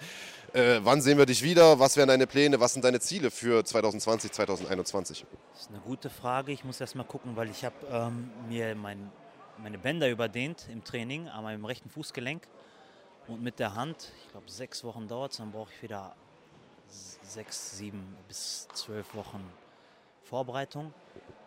Ähm, wenn allerspätestens im nächsten Jahr. Ich glaube, dieses Jahr wird da, könnte knapp werden. Aber dies nächstes Jahr versuche ich einiges mitzunehmen und ich werde auch einiges abrasieren.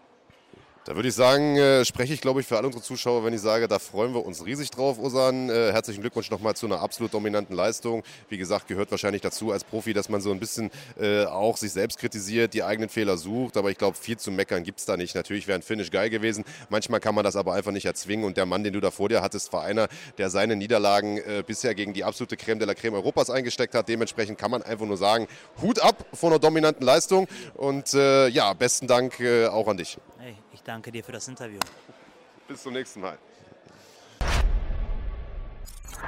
Also, Osan Asaner ein bisschen unzufrieden mit seiner eigenen Leistung, weil er das Finish nicht bekommen hat, aber das kann man manchmal eben nicht mit der Brechstange erzwingen. Jemand, der ein Finish bekommen hat, und zwar wieder mal, muss man sagen, zum jetzt bereits siebten Mal in Folge ist Nico Samsonice und zwar im Co-Hauptkampf der Veranstaltung. Äh, Nico sollte ja eigentlich schon vor ein paar Wochen in äh, Bochum kämpfen bei FairFC. Das hat nicht geklappt. Der Gegner ein paar Mal ausgefallen. Äh, jetzt hat man quasi die hauseigene Gala, keine Hausgala, lieber Amir, die hauseigene Gala gehabt ähm, und hat ihm da äh, einen ganz schönen Brecher hingestellt, muss man sagen, mit dem ungeschlagenen Connor Hitchens Sechs Kämpfe, sechs Siege als Profi, äh, bei den Amateuren irgendwie über 20 Kämpfe, 19 Siege, den Großteil davon vorzeitig, Bronze bei den Weltmeisterschaften, Bronze bei den Europameisterschaften, guter Boxer, gut am Boden. Also das, man hört schon, wenn ich da jetzt so ein bisschen die, die Credentials des jungen Mannes runterrassle, äh, das klingt jetzt nicht wie ein Aufbaugegner, ehrlicherweise, und klingt auch nicht so wie der typische Gegner, äh, den man irgendwie dem eigenen Kämpfer hinstellen würde, wenn man, wenn man selbst eine Fight Night veranstaltet. Das ist ja immer so ein bisschen die Krux, wenn, wenn Jim Besitzer oder Trainer auch gleichzeitig irgendwie äh, Veranstalter ist. Hey, aber da muss man den Jungs vom Spitfire echt äh, den Hut ziehen. Die haben da ihren eigenen Leuten kein Fallobst präsentiert und äh, Nico Samsonice gegen Connor Hitchens, das war so für mich persönlich eigentlich der heimliche Hauptkampf der Veranstaltung. Ich dachte, das wird ein Geballer drei Runden lang und wir erinnern uns, Andreas, Nico haben wir zuletzt gesehen im März diesen Jahres bei GMC, kurz bevor das losging mit Corona. Und da hat er so ein bisschen die Entwicklung gemacht, also in den Wochen und Monaten vorher sicherlich schon, aber da hat man das zum ersten Mal gesehen, vom Bodenkämpfer, von einem der Kämpfer auf der Matte finisht, mit Submissions relativ slick, zum Puncher, zum äh, versierten Striker, zu einem, der Leute auch K.O. schlagen kann, hat damals Osama Ezain in der ersten Runde umgelegt. Und diese Entwicklung, die ist er offensichtlich konsequent weitergegangen in der Corona-Pause. Richtig, also die beiden haben gut geballert. Das, äh, insofern haben die gehalten, was der Kampf versprochen hat. Ähm, nur hat Samsonice besser getroffen und ähm, ja. hat seinen Gegner gefinisht. Sehr eindrucksvoll, war zu jeder Zeit auch ähm, vollkommen abgeklärt in seiner Körpersprache, wirkte nie irgendwie und groß unter Druck und das gegen einen sehr erfahrenen, ungeschlagenen Gegner aus dem Ausland. Also da muss man ja wirklich sagen, es warten und winken größere Aufgaben ähm, für Samsonice und ich hoffe sehr, dass wir ihn bald auch nochmal gegen noch bessere Leute sehen, auch gerne gegen internationale Leute, denn der macht definitiv Lust auf mehr. Absolut. Also äh, das ist genau das, was ich mir auch gedacht habe. Da äh, wird die Luft nach oben hin äh, ja langsam dünn, muss man sagen. Also in Deutschland sowieso. Äh, in den Top Ten ist er ja schon längst. Ähm, und äh, da dürfen gern auch noch mehr internationale Gegner kommen. Auch mit Nico konnte ich nach, dem, nach der Veranstaltung noch mal ein paar Worte wechseln. Ähm, und auch da wollen wir natürlich noch mal kurz reinhören, was er zu sagen hatte. Ja, Nico Samsonice, kurz vor der Corona-Pause im März hast dich verabschiedet mit einem krachenden K.O. in der ersten Runde. Corona äh, sozusagen hat Deutschland immer noch im Würgegriff, aber MMA kehrt zumindest zurück. Du meldest dich zurück, wieder mit einem krachenden K.O., wenn auch nicht in der ersten Runde. Glückwunsch erstmal. Vielen, vielen Dank, vielen Dank, Marc. Ja, war das, äh, war das der Gameplan, wieder auf, wieder auf Knockout zu gehen? Weil in der ersten Runde fand ich, hast du schon sehr, sehr, äh, hast du ausgesehen wie ein Kickboxer. In der zweiten hast du wieder ausgesehen wie der alte Nico Samsonice, der ein bisschen ich sag mal, ein bisschen statischer strikt. Und da habe ich noch gesagt, oh, jetzt spielt er hier ein gefährliches Spiel, denn äh, da ist der Engländer gerade gefährlich geworden. Und in dem Moment, wo ich das sage, legst du den um.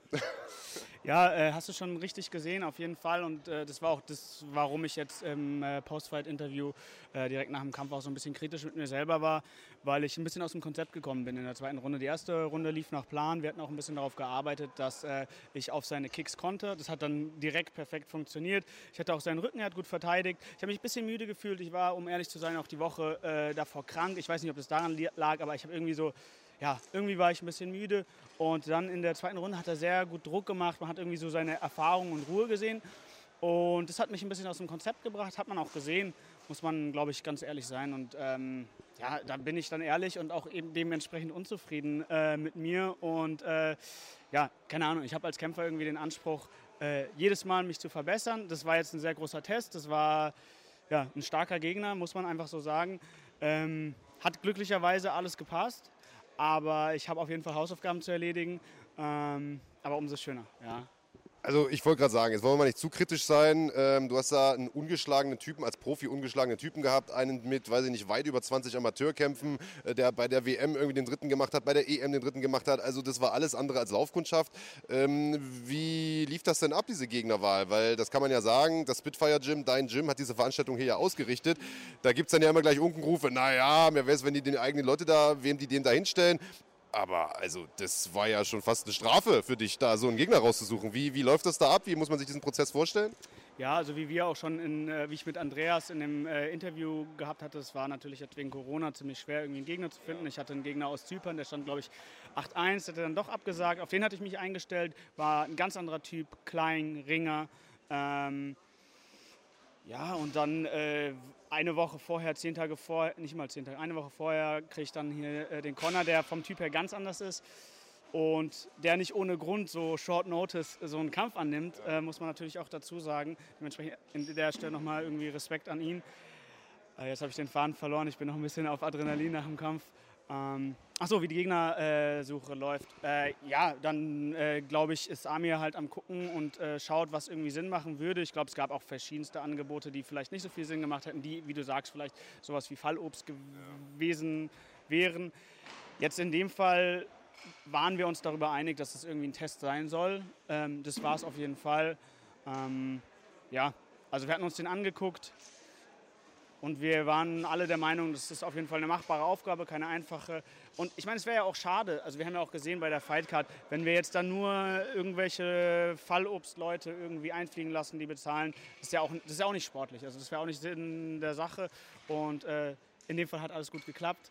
Aber ja, es gibt natürlich auch Veranstaltungen, wo sowas anders läuft, wo dann irgendwie die eigene Veranstaltung ist und ähm, die Leute dann ja, alle, alle verlieren. Und Jetzt, äh, also schön, dass er da mit gutem Beispiel vorangeht. Jetzt muss man sich natürlich die Frage stellen, äh, ich weiß gar nicht, was du jetzt gerankt bist, 9, 10 irgendwie in den, in den German Top 10. Äh, ich glaube jetzt sieben Siege in Folge, die letzten alle in der ersten Runde, den jetzt mal in der zweiten, meine Güte. Aber zwei krachende Knockouts in Folge, im Prinzip die einzige Niederlage deiner Karriere drüben in Russland bei M1 gegen einen absolut grantigen Russen wie geht die Reise jetzt weiter? Was sind die nächsten Pläne? Ich meine, du bist ein cleverer Typ. Äh, ich glaube, du studierst noch, wenn ich, wenn ich mich nicht recht, äh, wenn ich mich recht entsinne. Erzähl mal, also gesetzt dem Fall, Corona, es gibt jetzt nicht den nächsten Lockdown und die Veranstaltungen kommen weiter, wir können kämpfen, wie wir wollen. Wie geht's weiter? Also vielleicht haben wir jetzt erstmal Glück gehabt, vielleicht wird in zwei Tagen wieder zugemacht, wer weiß es. Ich dachte ehrlich gesagt, das Ding wird schon nicht stattfinden, so nach Donnerstag. Keine Ahnung. Nee, wie du gesagt hast, ich studiere. Ähm, ich sollte mich jetzt mal endlich an meine Masterarbeit setzen. ähm, abgesehen davon will ich jetzt noch keine großen Pläne machen, sei es vielleicht hier irgendwie äh, deutschlandweit, vielleicht auch irgendwas anderes, aber jetzt erstmal runterkommen, gemütlich essen, Freunde, Familie und äh, dann mal sich zusammensetzen mit äh, Trainern und äh, das Ganze ganz entspannt besprechen. Das klingt nach einem hervorragenden Plan und bevor ich dich sozusagen entlasse zu Freunden, Trainern und gemütlichem Essen und beisammensitzen und feiern vor allen Dingen, äh, vielleicht noch die letzte Frage. Das war heute ein Catchweight-Duell. Das heißt, ihr habt bis, was weiß ich, 68 Kilo, glaube ich, gekämpft. Und ich glaube, wir haben uns während der Corona-Zeit im Schlagwort Daily damals schon mal drüber unterhalten, wo die Reise denn dahin geht. Leichtgewicht, Federgewicht, wo fühlst du dich am wohlsten? Erzähl mal, was, wie, wie hat sich das heute angefühlt, bis 68 zu kämpfen? Zwei Kilo sind ja in so einer Gewichtsklasse schon nochmal eine ganze Menge. Erzähl mal, wie, wie läuft das? Also Weightcut war easy. Ich kann auf Short Notice auch 66 kämpfen habe ich gemerkt, ich laufe auf, keine Ahnung, 73 rum. Wenn ich jetzt voll viel fresse und nur Süßigkeiten esse und keinen Sport mache, dann ist es maxi, maximal so 75, 76. Ähm, also es ist kein Vergleich zu anderen Leuten. Deswegen, äh, ich glaube, 66 ist eine sehr gute Wahl. Ja, ich habe jetzt, was habe ich geschwitzt? Eineinhalb Kilo? ist es, ist es wirklich äh, ganz entspannt. Und die 68 hat sich halt so ergeben, dass er auch auf Short Notice war und bei uns hin und her. Und dann 68 war gut. War für uns beide, glaube ich, gut. Und da musste niemand zu sehr schwitzen. Also mein Neid ist dir sicher, was den Stoffwechsel angeht. Äh, Federgewichte, Federgewichte Deutschlands. Äh, ihr könnt euch warm anziehen. Den jungen Mann sehen wir vielleicht bald äh, in der 66er Klasse. Ich danke dir auf jeden Fall, dass du nochmal die Zeit genommen hast nach einem tollen, tollen Sieg. Und äh, die letzten Worte gehören wie immer dir. Vielen Dank, Marc. Vielen Dank äh, für das Gespräch. Äh, danke Spitfire Gym, danke Amir für die ganze Organisation, Super League, ähm, danke für das ganze, ja, für die ganzen Mühen. Äh, danke an alle Leute, die mich supporten. Ihr wisst, wer gemeint ist. Und äh, in diesem Sinne ganz viel Liebe. Dankeschön. Also, total spannend. Ich glaube, da haben wir einen, mit dem wir in äh, den nächsten Monaten und Jahren noch jede Menge Spaß haben werden, lieber Andreas Kranjotakis, entweder im Leicht- oder äh, im Federgewicht, kann ja offensichtlich in beiden Gewichtsklassen bequem kämpfen. Sind wir mal gespannt, was da für Aufgaben noch kommen für Nico Samsonitz. Sympathischer Typ auf jeden Fall. Ähm, einen Kampf gab es noch. Farbot Iranijad äh, vom Spitfire Gym äh, hat es zu tun bekommen mit Ömer Shankar Desler äh, aus Frankfurt und äh, immer einer oder beide Kämpfer ja eigentlich äh, Jungs, die äh, für die es zuletzt nicht ganz so rund lief. Mhm. Ähm, Farbot hat ja einen super Lauf hingelegt zu Beginn seiner Karriere, bis er dann irgendwie bei GMC äh, in einem Titelkampf gegen, gegen Taylor Lapilus äh, verloren hat, ähm, im, in einem Bantamgewichtstitelkampf und hat dann eine längere Pause gehabt, ist jetzt im August, glaube ich, diesen Jahres zurückgekehrt bei Brave. In Schweden hat er auch nochmal nach Punkten verloren, also zwei Niederlagen in Folge. Wollte jetzt auf die Siegerstraße zurückkehren hier auf deutschem Boden. Für Ömer Chankadis, lief das ähnlich. Der hat auch eine lange Siegesserie gehabt, ich glaube fünf Siege in Folge oder so gegen auch wirklich starke Leute. Hat auf deutschem Boden alles gewonnen. Äh, die letzte Niederlage, die gab es irgendwo bei ACB in Russland und ähm, sollte dann im, ich glaube, März hier bei uns auf Run Fighting in der PFL Qualifier Serie antreten Projekten, die leider Gottes äh, aufgrund von Corona verschoben wurde und ist äh, deshalb dann äh, ein paar Monate später in Russland angetreten bei ACA Leute, die den Podcast hier regelmäßig schauen, die wissen mittlerweile, das ist definitiv äh, ein, ein, hartes Pflaster. Da gibt es jede Menge Geld zu verdienen, aber sehr, sehr hart verdientes Geld. Und es gab dort ein äh, sehr, sehr interessantes deutsch-deutsches Duell, nämlich gegen Lom Ali SGF, das wir uns gern vielleicht auch auf deutschem Boden gewünscht hätten. Aber äh, ja, ist wahrscheinlich auch schwer zu finanzieren, so eine Paarung. Ähm, und da hat äh, Ömer doch ein ziemliches Brett bekommen, hat da in der ersten Runde äh, einen schweren K.O. hinnehmen müssen. Und auch er wollte nun hier im Hauptkampf in Berlin auf die Siegerstraße zurückkehren und äh, hatte da aber wirklich einen extrem frustrierenden Kampf irgendwie äh, gehabt. Hat es wirklich nicht einfach gehabt gegen Fabot Iranejad. Ja, es war ein sehr ringerlastiges äh, Duell und ähm, der hat auch so gewirkt, als hätte er einfach seine, seine Füße nicht richtig auf den Boden bekommen an dem Tag. Ähm, wirkte dann irgendwann in der Abwehr der Takedowns ein bisschen, ich will nicht sagen ideenlos, aber, aber irgendwie ist ihm nichts eingefallen, was er da technisch entgegensetzen konnte.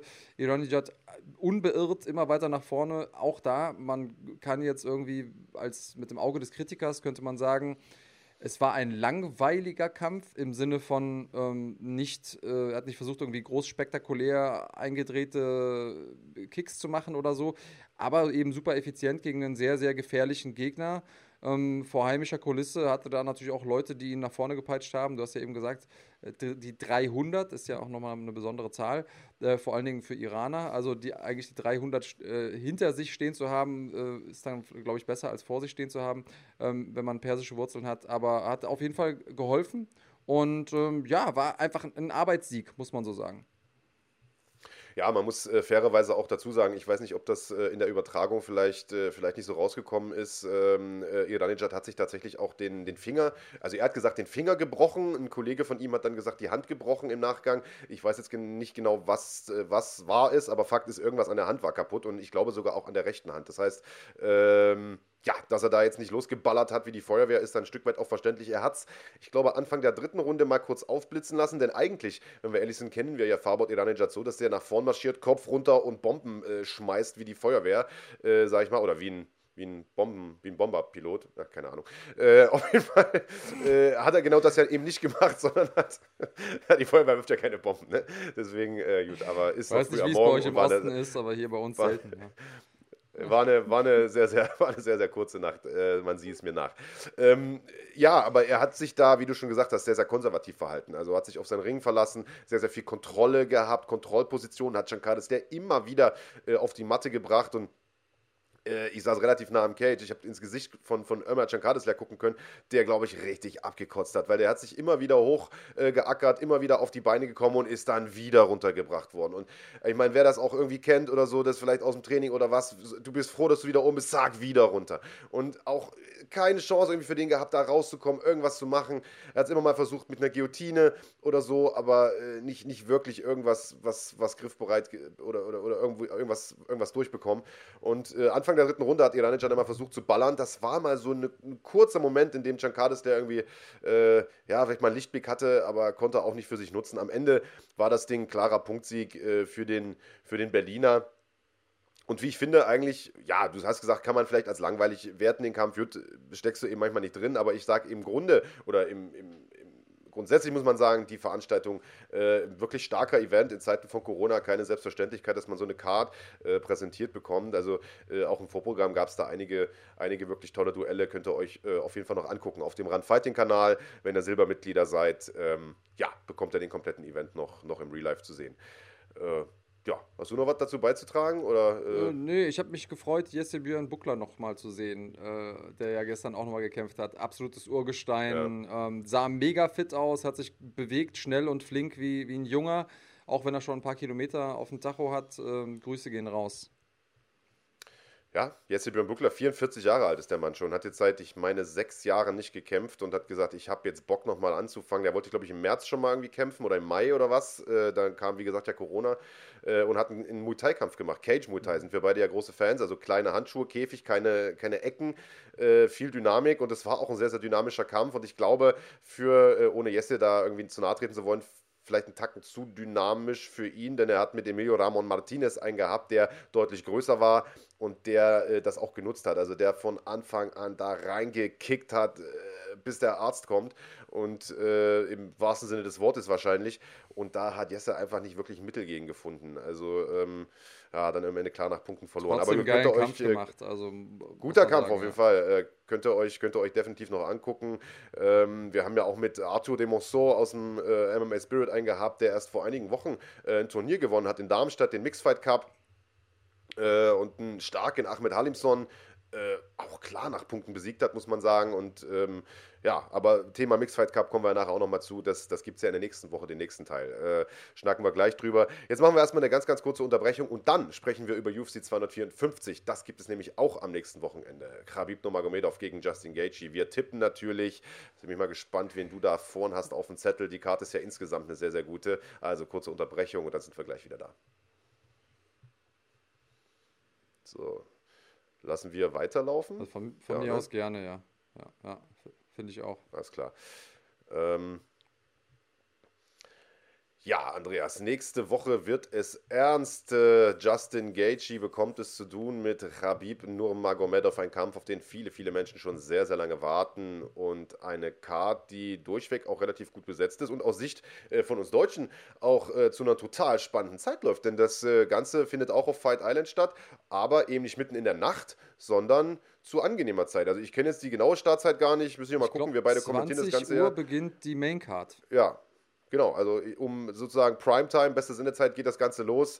Äh, ja, kann man, kann man absolut nicht meckern. Und ich würde sagen, wir gucken mal rein, denn wir haben natürlich auch ein bisschen was zu tippen. Das Tippspiel läuft ja weiter. Ähm, einen kleinen Wermutstropfen gibt es, denn äh, Islam Makhachev, der eigentlich mhm. mit auf der Maincard stand, ähm, den viele als den nächsten Khabib ja handeln. Mhm. Kleiner Hinweis an der Stelle, entsprechendes Video könnt ihr euch auch auf dem Run Fighting Kanal anschauen. Wer wird der nächste Khabib? Da haben wir fünf äh, Spezialisten rausgepickt aus Dagestan, die da in die Fußstapfen des Leichtgewichts-Champions vielleicht mal treten könnten.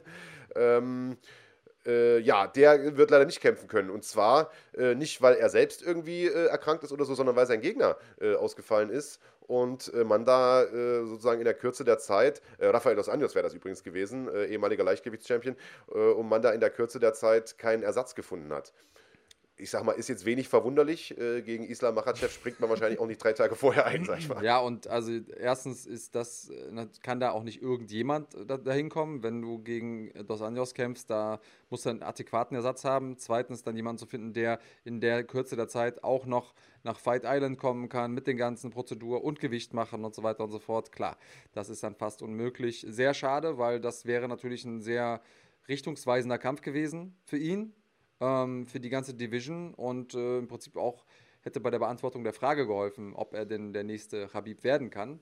Ähm, genau. Ja, schade. Trotzdem sind noch viele gute Kämpfe übrig auf der äh, Card und ähm, ja, wollen wir die mal durchgehen? Total. Also äh, Ersatzkampf dafür ist jetzt sozusagen ein Mittelgewichtsduell, das sozusagen aus dem Vorprogramm hochgerutscht ist, äh, zwischen Jacob Malkun und Phil Havis. Das sind jetzt zwei Namen, die auf den ersten Blick äh, vielleicht nicht jedem etwas sagen. Also Jacob Malkun, muss ich ehrlich gestehen, hat mir überhaupt nichts gesagt. Mhm. Den muss ich erstmal googeln. Ähm, der äh, Phil Havis, tatsächlich, den kennt man aus der Contender-Serie, wo, er, äh, also, wo er wirklich echt beeindruckt hat, man. Und äh, da äh, einen starken, wie ist der junge Mann, war auch einer da aus dem, aus dem Raum Kaukasus, Kachi Murat Bestayev in der ersten Runde weggepackt hat.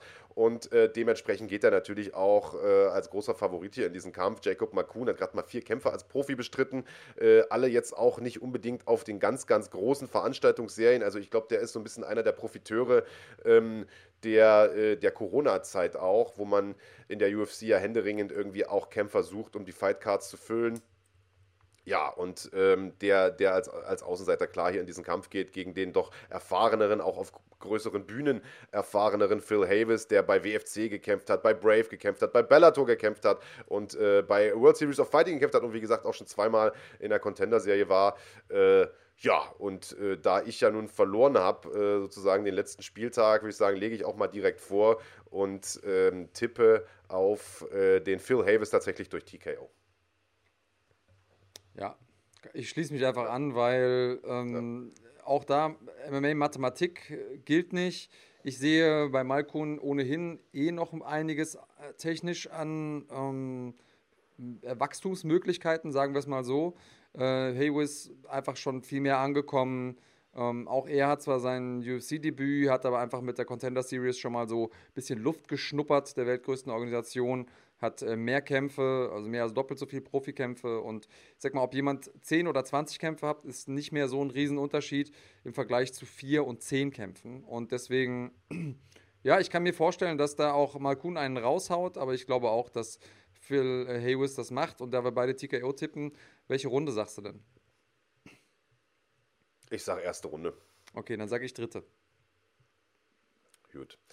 Ähm, dann haben wir einen Kampf, der schon mehrfach stattfinden sollte und auch schon mal stattgefunden hat sogar, ähm, nämlich Magomed Ankalaev äh, gegen Ion Kutelaba. Das Ganze gab es im Februar diesen Jahres, also kurz bevor äh, Corona richtig zugeschlagen hat.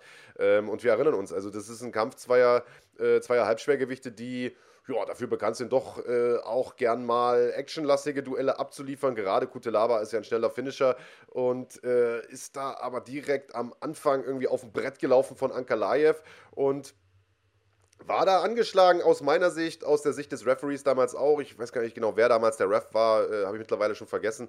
Aber ähm, Kevin McDonald. jedenfalls ist, ist Kevin McDonald, siehst du, gut informiert bist du da, lieber Andreas. Äh, der Anker Live ist da hinterhergegangen, hat den Sack dann irgendwie zugemacht und Kevin McDonald ist dazwischen gegangen und hinterher hat sich der Kutelaba da maßlos aufgeregt und gesagt, Mensch, ich habe da nur so getan, als wäre ich angeschlagen und äh, ja, gut, vielleicht mag das auch so gewesen sein, weiß ich nicht, hat da wirklich ein bisschen komisch rumgetänzelt, aber wenn das so ist, selbst schuld, ja, Pech gehabt, dann äh, macht das halt auch einfach nicht. Jedenfalls äh, wurde der da in der ersten Runde aus dem Kampf genommen nach 38 Sekunden. Also das war halt auch echt ein super schnelles Ding. Naja, und jedenfalls äh, großes Drama und hinterher hieß es gut, wir holen den Kampf nach. Und das wurde jetzt, ich weiß gar nicht wie oft, dreimal versucht, zweimal versucht, ist immer wieder geplatzt ja. wegen Covid.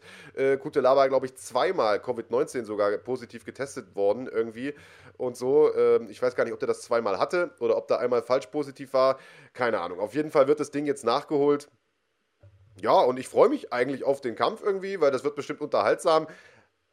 Wen hast du denn aber vorn, Andreas? Du bist ja dran mit vorlegen. Also, ja, was man vielleicht noch dazu sagen muss, ist, dass die beiden sich halt überhaupt nicht riechen können und da, und ja. da vor dem Kampf, vor dem ersten Kampf auch schon sehr viel Animositäten waren. Ähm, Anka Live, einer der ähm, ja, so ein bisschen gemäß seiner Herkunft ein entsprechendes Gemüt hat. Äh, das heißt, man kann die mal pieken, aber das hat man ja bei Connor gegen Habib gesehen, ist manchmal nicht so eine gute Idee. Kurze Laber äh, war da auch, glaube ich, selber ein bisschen traurig, dass er ähm, sich keine Schlacht liefern konnte. Schauen wir mal, ob, die, ob wir die jetzt da sehen werden. Ähm, aber ich äh, tue mir sehr, sehr schwer, gegen äh, Anker Live zu tippen. Deswegen tippe ich auf ihn und würde auch denken, dass er es nochmal über TKO schafft. Ja, sehe ich genauso. Also ich wüsste nicht, warum dieser zweite Kampf irgendwie anders ausgehen sollte als der erste. Ich habe jetzt auch gerade nochmal nachgeschaut. Also das Ding hat man angesetzt für 18. April, UFC 249. Das Ding ist ja komplett ausgefallen. Dann, wie gesagt, zwei positive Tests von, von Kutelaba. Das heißt, es ist jetzt das vierte Mal, dass dieser Rückkampf angesetzt wird. Also ist auch nicht ohne. Ähm, ja, also Anker Live, TKO, Andreas. Das heißt, wir müssen wieder Runden tippen. Welche Runde sagst du? Ähm, dann sage ich zweite Runde. Da sage ich erste. Ich weiß, dass du die erste haben wolltest, deswegen. ja, natürlich. Hast mir einen Gefallen getan. Alles klar.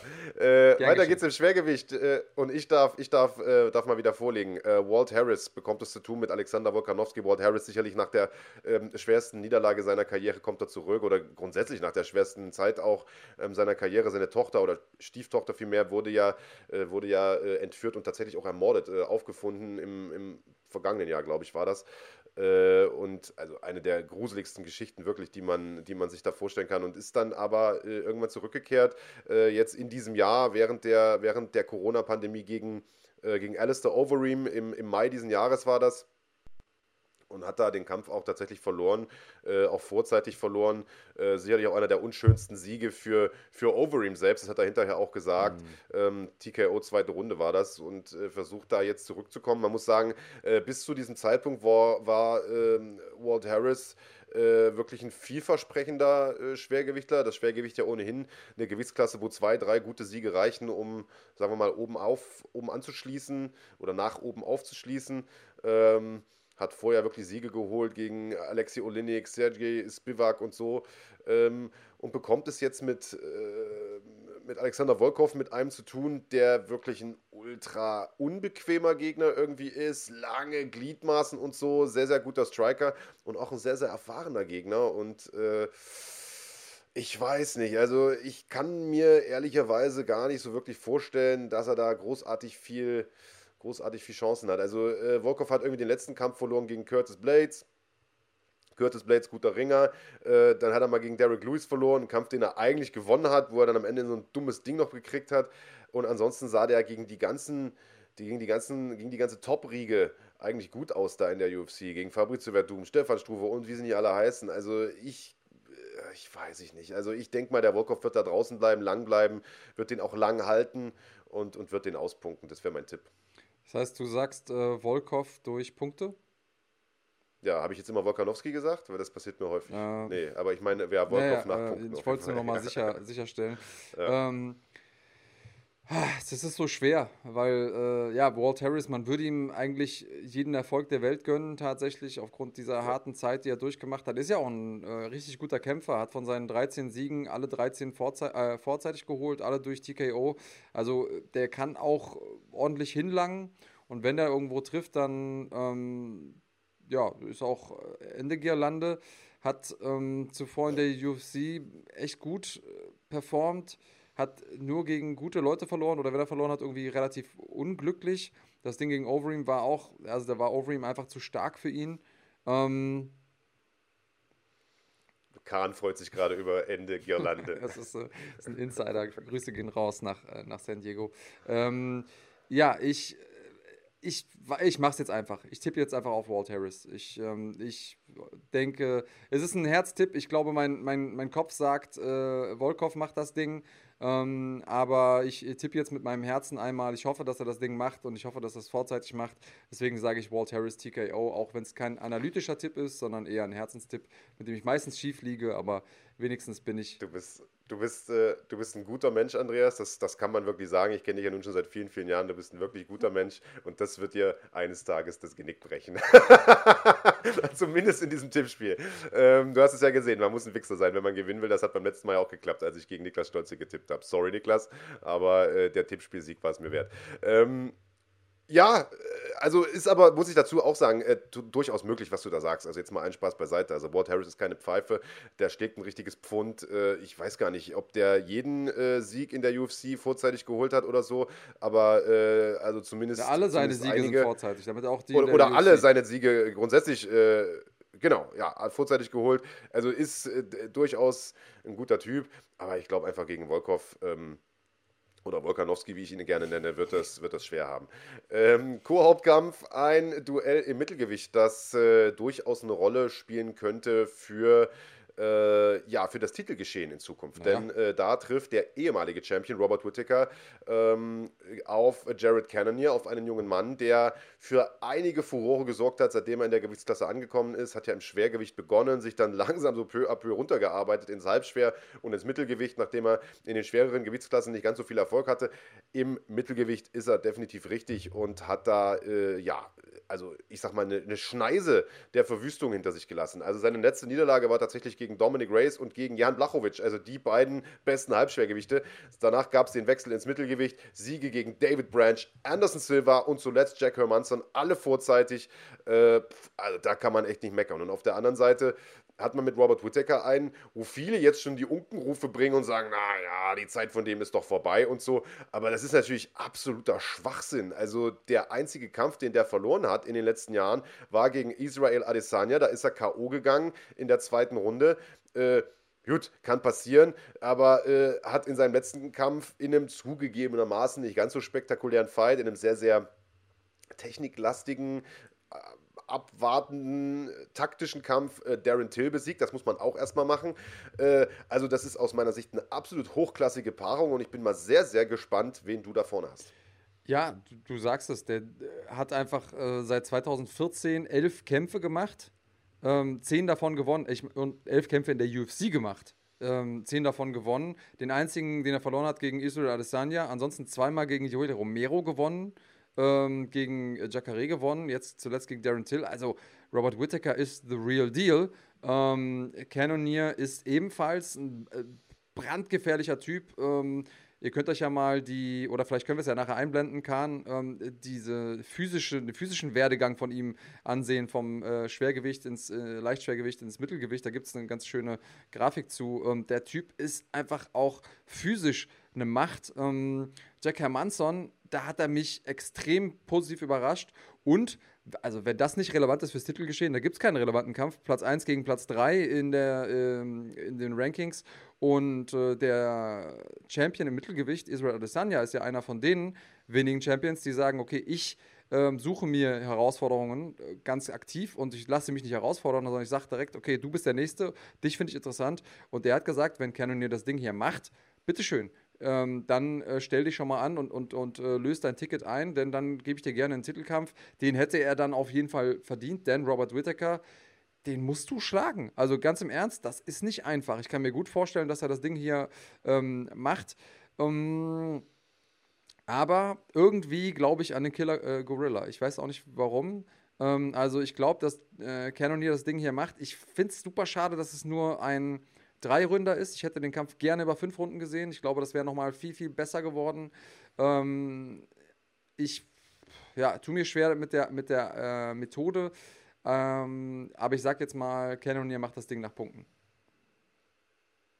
Ja, also ich tippe tatsächlich auch auf Cannonier. ähm, ich glaube einfach, der hat so einen unglaublich physischen Stil. Dem ist halt ein Kunststück gelungen, das ähm, viele Kämpfer, die die Gewichtsklasse nach unten wechseln, irgendwie nicht hinbekommen. Der hat die Power mitgenommen. Mhm. Aus dem, nicht nur aus dem Halbschwer, ich habe das Gefühl, äh, aus dem Schwergewicht. Also wie der da mit Jack Hermanson umgesprungen ist und so, äh, das war schon, also, hu, holla die Waldfee. Und äh, ich äh, könnte mir schon vorstellen, dass der das irgendwie schafft, ähm, dass er das irgendwie schafft, den, den Whittaker zu, zu overpowern. Mhm. So, so bescheuert, wie das auch klingt. Also ähm, deswegen ist mein Tipp äh, tatsächlich auch äh, Cannonier, aber nicht nach Punkten, sondern durch TKO.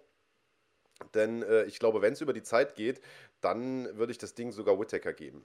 Ähm, das mhm. das, äh, das wäre vielleicht so meint, also wenn ich jetzt privat irgendwie Geld setzen würde, was ich natürlich auf keinen Fall tun äh, würde ähm, und auch auf, euch auf keinen Fall raten äh, würde, da gibt es auch einen, der sich darüber aufregt, dass wir das ständig sagen und der gefragt hat, ob wir dafür Geld bekommen. Na klar, wir bekommen dafür Geld, Leuten davon abzuraten, nicht zu setzen. Ja. Ähm, auf jeden Fall äh, ist mein Tipp. Zentrale für gesundheitliche Aufklärung, der Sponsor genau, des Schlagwort-Podcasts. Genau. ja. Äh, Jared Cannonier, der äh, wird sich hier durch TKO durchsetzen, das ist mein Tipp, aber äh, ich halte es durchaus für möglich, dass, ähm, dass Whittaker das auch irgendwie nach Punkten oder so macht. Aber Tipp ist Cannonier TKO. Alles ist möglich, definitiv. Also ähm, ja. ich halte Whittaker für einen unglaublich guten Kämpfer. Ähm, und ja, deswegen ist das so ein guter Co-Main-Event, finde ich, denn da kann alles passieren. So ist es. Ja, aber der Kampf, auf den eigentlich alle warten, das ist, egal wie gut die Card ist, scheißegal, alles steht im Schatten äh, des Leichtgewichtstitelkampfes. Khabib Nurmagomedov, sicherlich, also ohne Frage, einer der besten Kämpfer aller Zeiten. Bekommt es zu tun mit Justin Gaethje, ein junger Mann, der, ich weiß auch nicht, im ich will nicht sagen, unter dem Radar geflogen ist, weil das ist Quatsch. Den haben schon viele auf der Uhr gehabt, auch weil der geile K.O.s eingefahren hat und so weiter. Aber der eben jetzt keiner ist, der den Kanal so weit aufreißt, der eben auch noch gar nicht so lange in der UFC ist, sondern viele spektakuläre Siege ja auch außerhalb der UFC eingefahren hat. Und der deswegen, habe ich das Gefühl, immer so ein bisschen unterschätzt wird. Also, wenn ich dran denke, äh, der Kampf gegen Tony Ferguson im, äh, wann war das, ist noch gar nicht so lange her, im Juli? Ja, ja. oder? Nein, im Mai war das, im Mai. Ähm, und so, ich weiß gar nicht, was wir damals getippt hatten. Müsste man vielleicht mal irgendwie in die Archive reingucken. Aber ich glaube, wir hatten da beide auch irgendwie Ferguson vorn. Und dann hat er den da am Ende nach Strich und Faden massakriert. Ähm, das ist aus meiner Sicht also weil, äh, wenn man sich auch mal die, die Wettquoten anguckt, Rabib ist natürlich massiver, äh, massiver Favorit, kein Wunder und so, äh, ungeschlagen und so weiter und wen hat er nicht alles weggepackt. Aber aus meiner Sicht ist das ein Kampf auf Augenhöhe und ich sehe das gar nicht so, äh, der, der übermächtige Rabib, der wird den jetzt auseinandernehmen, ähm, sondern ganz im Gegenteil, äh, ich wage mich jetzt mal hier aus dem Schneckenhaus raus und versuch's mal mit dem Außenseiter-Tipp. Äh, nicht, weil ich jetzt irgendwie hoffe, dass Rabib verliert, also auch so eine Scheiße wurde uns ja hier schon irgendwie unterstellt und so in den Kommentaren, äh, also ich gönne Rabib natürlich den Sieg äh, aus ganzem Herzen, insbesondere weil der ja nun auch äh, eine total, also persönlich eine total schwere Zeit hinter sich hatte und so weiter. Aber ich glaube ehrlich, und ich weiß gar nicht, ich habe das entweder hier auf Run Fighting oder äh, irgendwo anders mal in so einer Preview schon mal irgendwie auch äh, vom Stapel gelassen. Ich glaube, dass Gaethje den, den richtigen Stil hat, um Khabib gefährlich zu werden. Denn der ist ein sehr, sehr starker Ringer, aber eben ein sehr, sehr starker defensiver Ringer. Das war der schon auf dem College. Äh, wenn man sich die Kämpfe von dem, da gibt es ein paar aber auf YouTube mal anguckt, der war nie einer, der nach vorn geht und den Double Leg holt, sondern der war immer einer, der Angriffe verteidigt und dann sich gute Positionen erarbeitet. Und das ist natürlich Gold wert gegen einen äh, aggressiven äh, Ringer wie, Just, äh, wie, wie äh, Khabib Nurmagomedov. Und, und das haben wir bei Khabib in der Vergangenheit eben auch immer wieder gesehen, der ist, auch wenn er sich ständig weiter weiterentwickelt, eben nicht der beste Striker. Der hat da einfach Lücken. Wurde von äh, Michael Johnson mal gut getroffen, auch wenn ich da, als ich das das letzte Mal gesagt habe, hier fast schon äh, verbal erschossen wurde äh, in den Kommentaren. Es ist einfach einfach so, er hat da ein gutes Ding gefressen und und da wird jetzt sicherlich der nächste Hate kommen. Auch von Connor hat er ein paar gute Dinger äh, bekommen. Und ähm, so ehrlich muss man sein. Und ich sag mal, von einem wie Justin Gaethje musst du echt aufpassen, weil da reicht ein Schlag und dann sind die Lichter auf jeden Fall ausgeknipst. Äh, Klar, Habib ist natürlich der Favorit. Ist gut möglich, dass er das Ding gewinnt, aber ich werde mal einen Fünfer vielleicht auf Justin Gaethje setzen. Äh, der macht das Ding äh, durch, durch Knockout. Okay, ähm, also ähm, Shitstorm in Richtung Marc Bergmann in 3, 3, 2, 1. ähm, ja, übrigens, wer sich alte Kämpfe von Justin Gaethje angucken will, wir haben auch auf dem Run Fighting Kanal noch ein paar gute alte Kämpfe aus dem MMA ja. von ihm, ähm, so ein bisschen zum Einstimmen für kommenden Samstag. Lohnt sich, denn wo der Mann auftritt, da ist immer Action, das macht immer Spaß. Ähm, für mich ein Wahnsinnsargument ist natürlich, dass Khabib ungeschlagen ist. Gar, ganz, äh, ganz klar. Auf der anderen Seite, wenn man sich mal anguckt, gegen wen hat Justin Gaethje verloren? Nochmal, der Mann ist auch 22-2 und vor einer Zahl wie 29-0 oder einem Rekord von 29-0 wirkt das verhältnismäßig wenig, aber wenn man sich mal MMA generell anguckt, ist das ein verdammt guter Rekord. Also es ist ein grandioser Rekord und die einzigen beiden Niederlagen, die er hat, sind gegen Dustin Poirier und gegen Eddie Alvarez. Beides herausragende Striker und beide Niederlagen, wenn man sich die Kämpfe anguckt, entstanden, weil Gaethje zu wild wurde. Ähm, und das ist was, was wir im letzten Kampf gesehen haben. Der hatte auch gegen Tony Ferguson diesen Moment, wo er einfach zu viel Spaß hatte im Oktagon und er zurückgekommen ist in die Ecke und Trevor Whitman zu ihm gesagt hat: Hör mal zu, erinnere dich an deine Niederlagen, Kollege. Da hattest du auch zu viel Spaß. Wir arbeiten hier. Arbeite deinen Job konzentriere dich auf das, was du kannst und werd nicht übermütig. Und dann ist er rausgegangen, hat das Ding weiter gut gekämpft. Und deswegen glaube ich, dass er einen großen Vorteil hat, dass äh, keine äh, Leute mit im, im, Stadion sind oder mit in der Halle sind. Denn ich glaube, dadurch ist das Coaching nochmal intensiver und, und besser zu verstehen und man wird nicht nach vorne geputscht durch die äh, lauten Rufe. Das ist definitiv, was ich, was, äh, was ich bei Gaethje sehe. Ähm, Habib auf der anderen Seite, Coaching, gerade seinen Vater verloren, du hast es ja gesagt, ähm, kommt da jetzt quasi aus der schwersten Zeit seines Lebens wieder zurück. So ein bisschen an Walt Harris erinnernd. Ähm, und der hat ja im Prinzip alle Leute aus dem Ring gefegt, äh, zuletzt, zuletzt Dustin Poirier, logischerweise, davor Conor McGregor, absoluter Wahnsinnsathlet. Deswegen setze ich natürlich auf Khabib Nurmagomedov. Ähm, und ich äh, sage, er macht es vorzeitig. Er holt sich eine Submission. Sehr gut. Naja, da bin ich mal gespannt. Also ich habe jetzt schon kurzzeitig, nachdem du da äh, jetzt sozusagen deinen Vortrag da irgendwie runtergerasselt hast, dachte ich mir, scheiße, jetzt setzt er auch auf Gaethje. Ey, das ist ja so eine Kacke, da hätte ich mich richtig geärgert. So habe ich jetzt noch mehr Bock auf den Event, mehr als ich ohnehin schon hätte. Äh, vielleicht nur noch zwei kurze Anmerkungen zu dem, was du gesagt hast. Also ich unterstreiche das eigentlich alles äh, äh so. Ähm, aber äh, also einmal, was die leere Halle angeht, ich, ich bin deiner Meinung. Ich glaube auch, dass das äh, gut ist für Gaethje. Der selbst hat aber, wenn ich mich da jetzt, wenn ich jetzt keinen kompletten Blödsinn erzähle, hat aber, glaube ich, mal gesagt, dass ihm das Latte ist. Also der wurde nämlich darauf angesprochen, ich weiß gar nicht, ob vor oder nach dem Ferguson-Kampf, da war ja auch schon leere Halle. Ich glaube, das war danach. Da hat er, glaube ich, gesagt, nö, ist mir eigentlich, ist mir eigentlich wurscht so, ich kriege da eh nicht viel mit. Ähm, aber kann auch sein, dass ich mir das gerade nur einrede, äh, weiß ich gar nicht genau. Und ähm, zum Thema Niederlagen, äh, der hat ja wie gesagt nur zwei irgendwie kassiert, beide aber gegen bessere, oder nicht bessere, mhm. aber technisch gute Striker, gegen die er übermütig geworden ist, wie du mhm. es gesagt hast. Einmal gegen Eddie Alvarez und, und, und Dustin Poirier, den ich technisch wirklich sogar als besser einschätzen würde.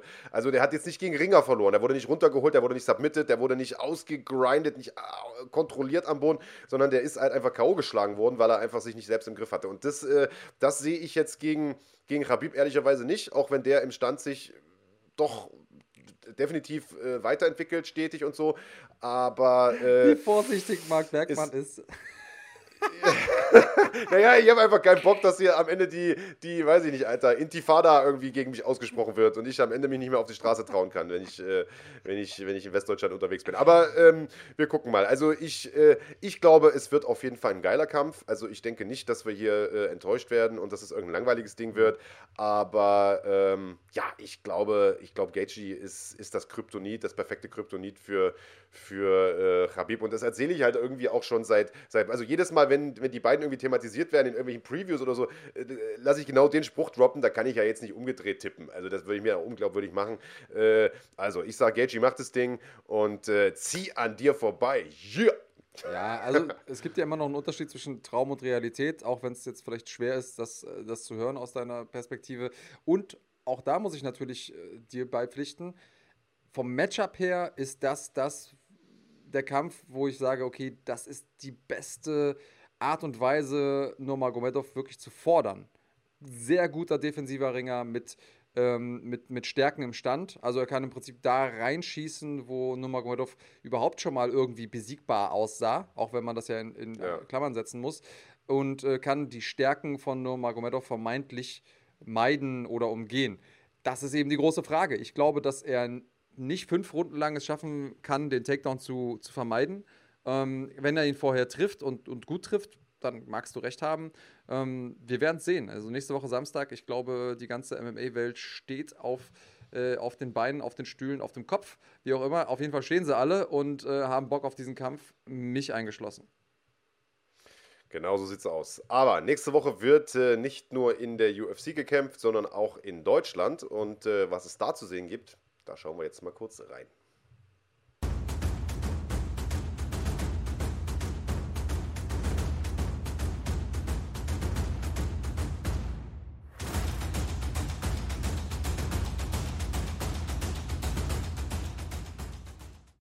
Also, es gibt die zweite Runde des Mixfight Clubs. Lieber Andreas Kanyotakis, um 18.30 Uhr geht es los. Und zwar ganz interessant: Es gibt die Prelims, also die Undercard, die gibt es umsonst zu sehen. Und ab 20.30 Uhr, da geht es dann los mit, den, mit dem Turniermodus, mit den, äh, ja, mit den Hauptkämpfen.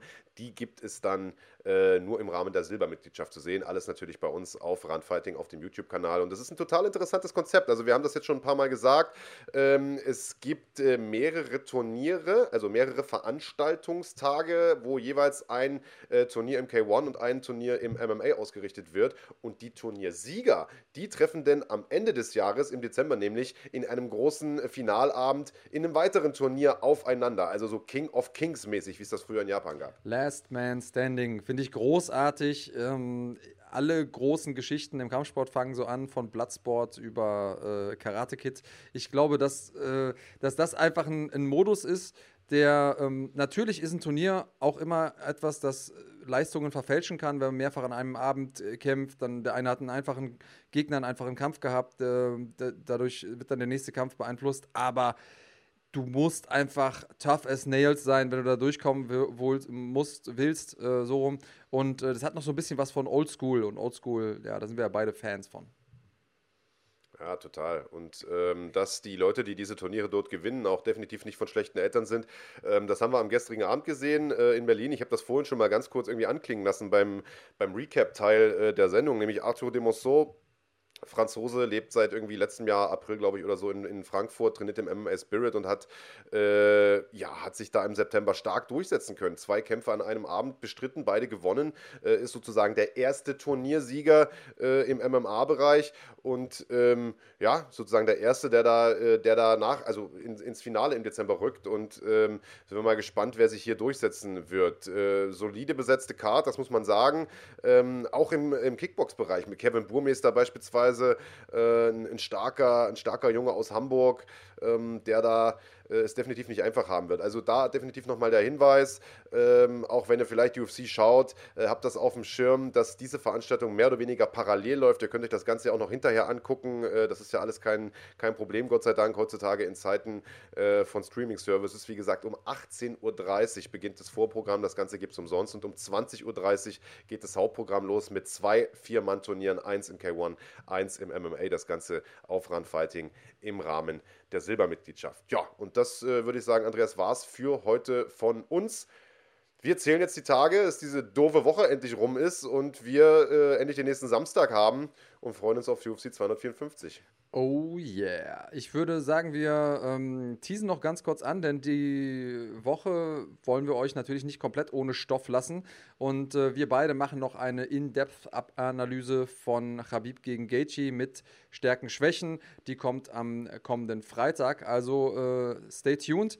Und da werden wir nochmal ein bisschen in die Tiefe gehen aus technischer Sicht. Wo sind die Vorteile, wo sind die ähm, Schwächen der einzelnen Kämpfer? Da könnt ihr euch drauf freuen. Ansonsten freuen wir uns wie immer über einen Daumen hoch, ein Like, äh, was auch immer. Also erzählt es euren Freunden. Support ist kein Mord.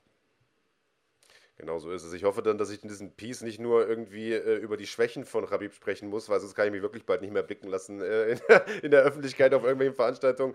Ähm, nee, genau. Schießen wir nach, wird aller Wahrscheinlichkeit nach am Freitag herauskommen und äh, den nächsten Podcast, den gibt es natürlich nächste pro Sonntag. Äh, da freuen wir uns drauf. Bis dahin, macht es gut und bleibt vor allem gesund. Und bleibt cremig.